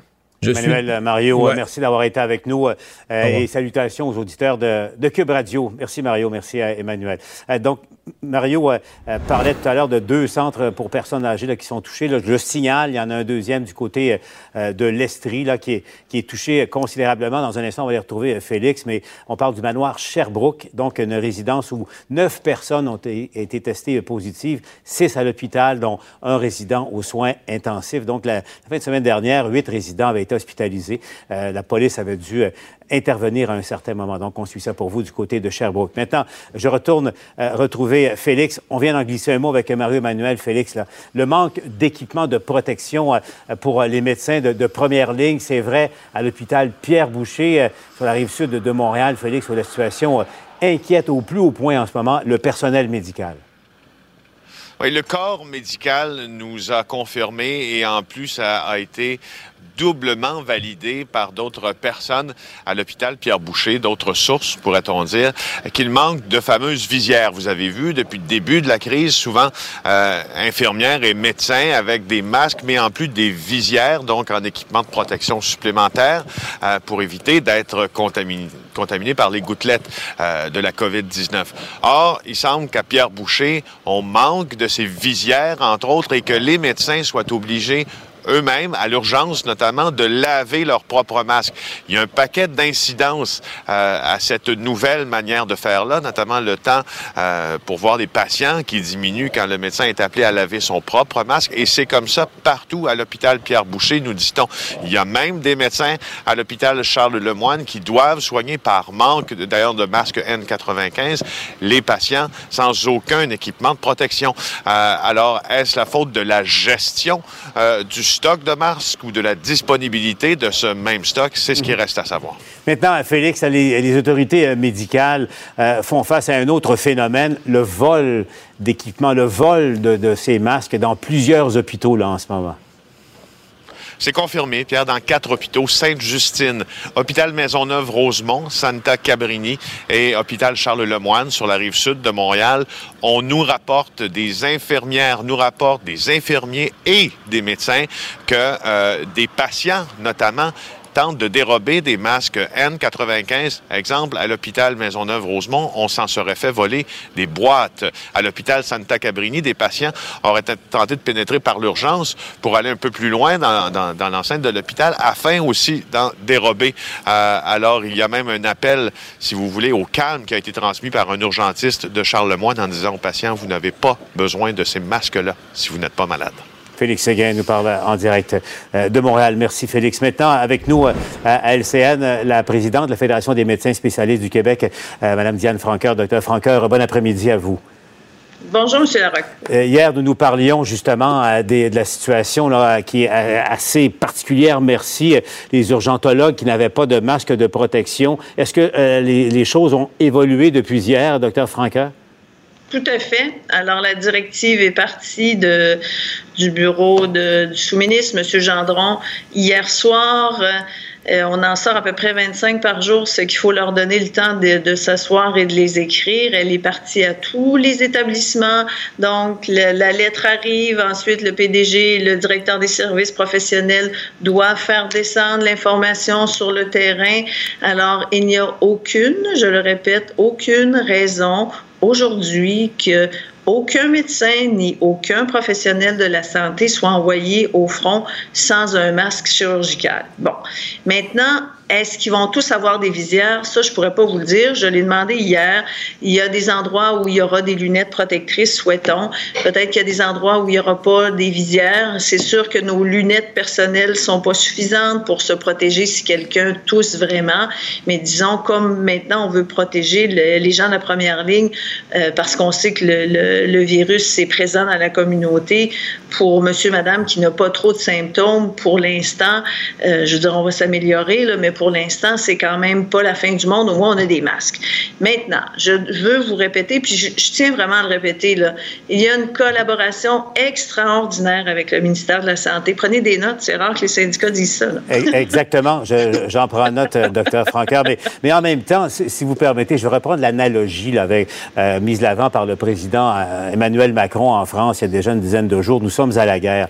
Docteur Francaire, expliquez-moi, je m'étonne qu'on ait laissé les soldats que vous êtes, les médecins, les urgentologues, être au front sans munitions, sans rien pour, pour se protéger, au moment où on le sait, c'est pas une surprise depuis quelques jours, le Québec est maintenant frappé de plein fouet par, par la crise. Tout à fait, mais vous savez, ça a été annoncé officiellement hier. Avant ça, on disait toujours, on pense qu'il y a un virus dans la communauté, on n'est pas certain. Idéalement, on aurait dû les protéger avant, mais vous savez, si on joue les gérants d'estrade, on va chialer tout le temps, puis les gens vont mourir au combat. On n'est pas mal mieux d'être proactif puis corriger les problèmes. Alors, ce matin, on a fait un point clair à l'équipe, au comité du directeur avec euh, le ministère de la Santé. Nous voulons que tous les acteurs de première ligne, que ce soit médecins spécialistes, omni, infirmières, préposés, euh, commis à la réception, laveurs de plancher. On veut que tous nos gens soient protégés. Des masques avec visière, des, des jaquettes jaunes et des gants. Maintenant, on nous a dit, on fait le tour du réseau. C'est sûr qu'il y avait un souci. Il semblerait qu'effectivement, dans certains établissements, ils n'en avaient pas assez. Mmh. Et là, moi, ce que j'ai suggéré au ministère, c'est d'aller voir ailleurs parce qu'on sait qu'il y a des endroits où la, prévalence n'est pas aussi grande et qui ont probablement des grands stocks qu'on pourrait redistribuer le temps que les autres masques arrivent. Et après ça, on pourra s'assurer que tout le monde qui sont au front sont protégés. Sinon, on peut pas, peut pas leur demander de travailler pas protégés, c'est ridicule. Euh, effectivement, docteur Franqueur. Le temps nous presse. J'ai une dernière question euh, pour vous, docteur Franqueur, pour les gens qui nous écoutent, là, qui ont appris euh, et qui, ont, qui, constatent ce bon considérable de, de cas diagnostiqués. Est-ce que la semaine dernière, on avait l'impression d'être dans une zone de confort par rapport aux autres au Canada et aux États-Unis? Là, le Québec est, est, frappé de plein fouet. On se situe comment dans la gestion de la crise et le fameux l'objectif, au fond, d'aplanir la courbe? Bien, écoutez, lorsqu'on regarde les groupes d'âge qui sont positifs présentement, avec le, peu de, résultats qu'on a eus, parce que même si les équipes de santé publique sont, sont, sont vraiment à pied d'œuvre pour nous donner le plus d'informations, c'est vraiment l'effet du retour de la semaine de relâche. Donc, ce qui c'est moins inquiétant entre guillemets dans le sens que c'est pas nos aînés qui sont vraiment ceux qui sont beaucoup plus à risque d'être malades, d'aller à l'hôpital, aux soins, de décéder. Ce sont vraiment les jeunes parents euh, qui sont allés dans, en Europe pour la plupart, pas tous, pas uniquement, mais beaucoup en Europe et qui sont venus avec Mhm. leur famille ici, donc qui sont dans les groupes qui sont moins à risque. Et c'est pour ça, je vous dirais, on en a là, des patients qui ont guéri du COVID, qui ont été extubés, puis qui vont bien, puis qui sont pas morts. Il y a des gens qui ont, témoigné, qui ont témoigné dans les médias, qui ont été malades à différents degrés et qui vont bien, qui sont juste en isolement. Donc, on va passer à travers. Il faut pas que les gens soient trop inquiets. On sait que 80% des gens n'auront pas besoin d'être hospitalisés, mais il reste quand même que c'est un, un, un, un chiffre qui euh, fait sourciller tout le monde et qu'on surveille de près et qui va probablement augmenter. Vous savez, la prochaine cohorte là, qui risque de faire du mal au niveau des chiffres, c'est le retour des snowbirds. là. On est en train de se préparer pour ça. Docteur Franqueur, merci encore une fois d'avoir été avec nous euh, à LCN. Merci, bonne journée. Allons voir à l'étranger maintenant, euh, la France. Préoccupant. Euh, D'abord, on vient de franchir le cap des 1000 morts en France, Sylvain. Et là, le gouvernement prolonge euh, la période de confinement obligatoire là-bas. Oui, tout à fait. Il est clair que la France, donc, devra aussi suivre ce, ce confinement davantage. Donc, on parle du début mai. Donc, c'est plus six semaines que les deux semaines initialement, donc, annoncées. 1100 morts en France, donc ça continue, donc ça se poursuit en ce qui concerne des décès, des nouveaux cas Et lorsqu'on parle des décès, on parle des, cas, des décès en milieu hospitalier. Il faudra éventuellement mettre ça à jour et ajouter les, décès qui sont en, en centre euh, pour personnes âgées, qui ne sont pas nécessairement compilés de la même façon en France. Et l'annonce évidemment d'une prolongation euh, de ce, ce confinement des Français, bien sûr, qui ne peuvent sortir que pour évidemment les urgences nécessaires, se ravitailler ou encore se travailler pour raison essentielle. Je vais vous inviter à écouter tout de suite Jérôme Salomon, qui est le responsable de la santé publique, qui dit lui-même que euh, 85% des décès sont des personnes de plus de 70 ans. Nous sommes donc face à une épidémie de Covid-19 inédite, sévère et rapide. Les consignes de confinement sont extrêmement claires. Restez chez vous pour éviter d'autres décès, éviter d'autres cas graves. Pour sauver des vies, restez chez vous. Ce n'est pas le confinement en soi qui sauve des vies, c'est le fait de ne pas entrer en contact avec des gens. Et en Italie, Sylvain, le bilan qui est reparti en hausse, le bilan des morts. On croyait vraiment que depuis, en fait, deux jours, il y avait une baisse du nombre de morts. On est passé de 800 à 600 et là, on remonte à 700, un peu plus que 700 morts aujourd'hui. Par contre, le nombre de nouveaux cas, lui, continue de baisser pour une troisième journée consécutive. Donc, ces, ces mouvements-là, cette oscillation laisse croire qu'on a atteint un plateau. On espère que ce soit le pic et par la suite, ça va descendre, bien sûr.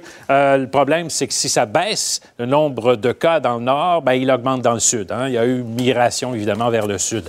Je vous invite à écouter, des, à, voir également ces images euh, que vous allez voir de l'Espagne, parce que l'Espagne, encore une fois, une journée record aujourd'hui, journée noire, plus de 500 morts, euh, deuxième pays le plus touché en Europe, Paul. Ouais, merci Sylvain. Il est euh, 16h26. Ne bougez pas dans un instant. On ouvre les lignes, on répond à vos questions. Diane Lamar, Pierre-Olivier Zappa. Et attention, euh, docteur Gilbert Boucher, qui est urgentologue, est avec nous et répond en direct à toutes vos questions dans un instant ici à LCN.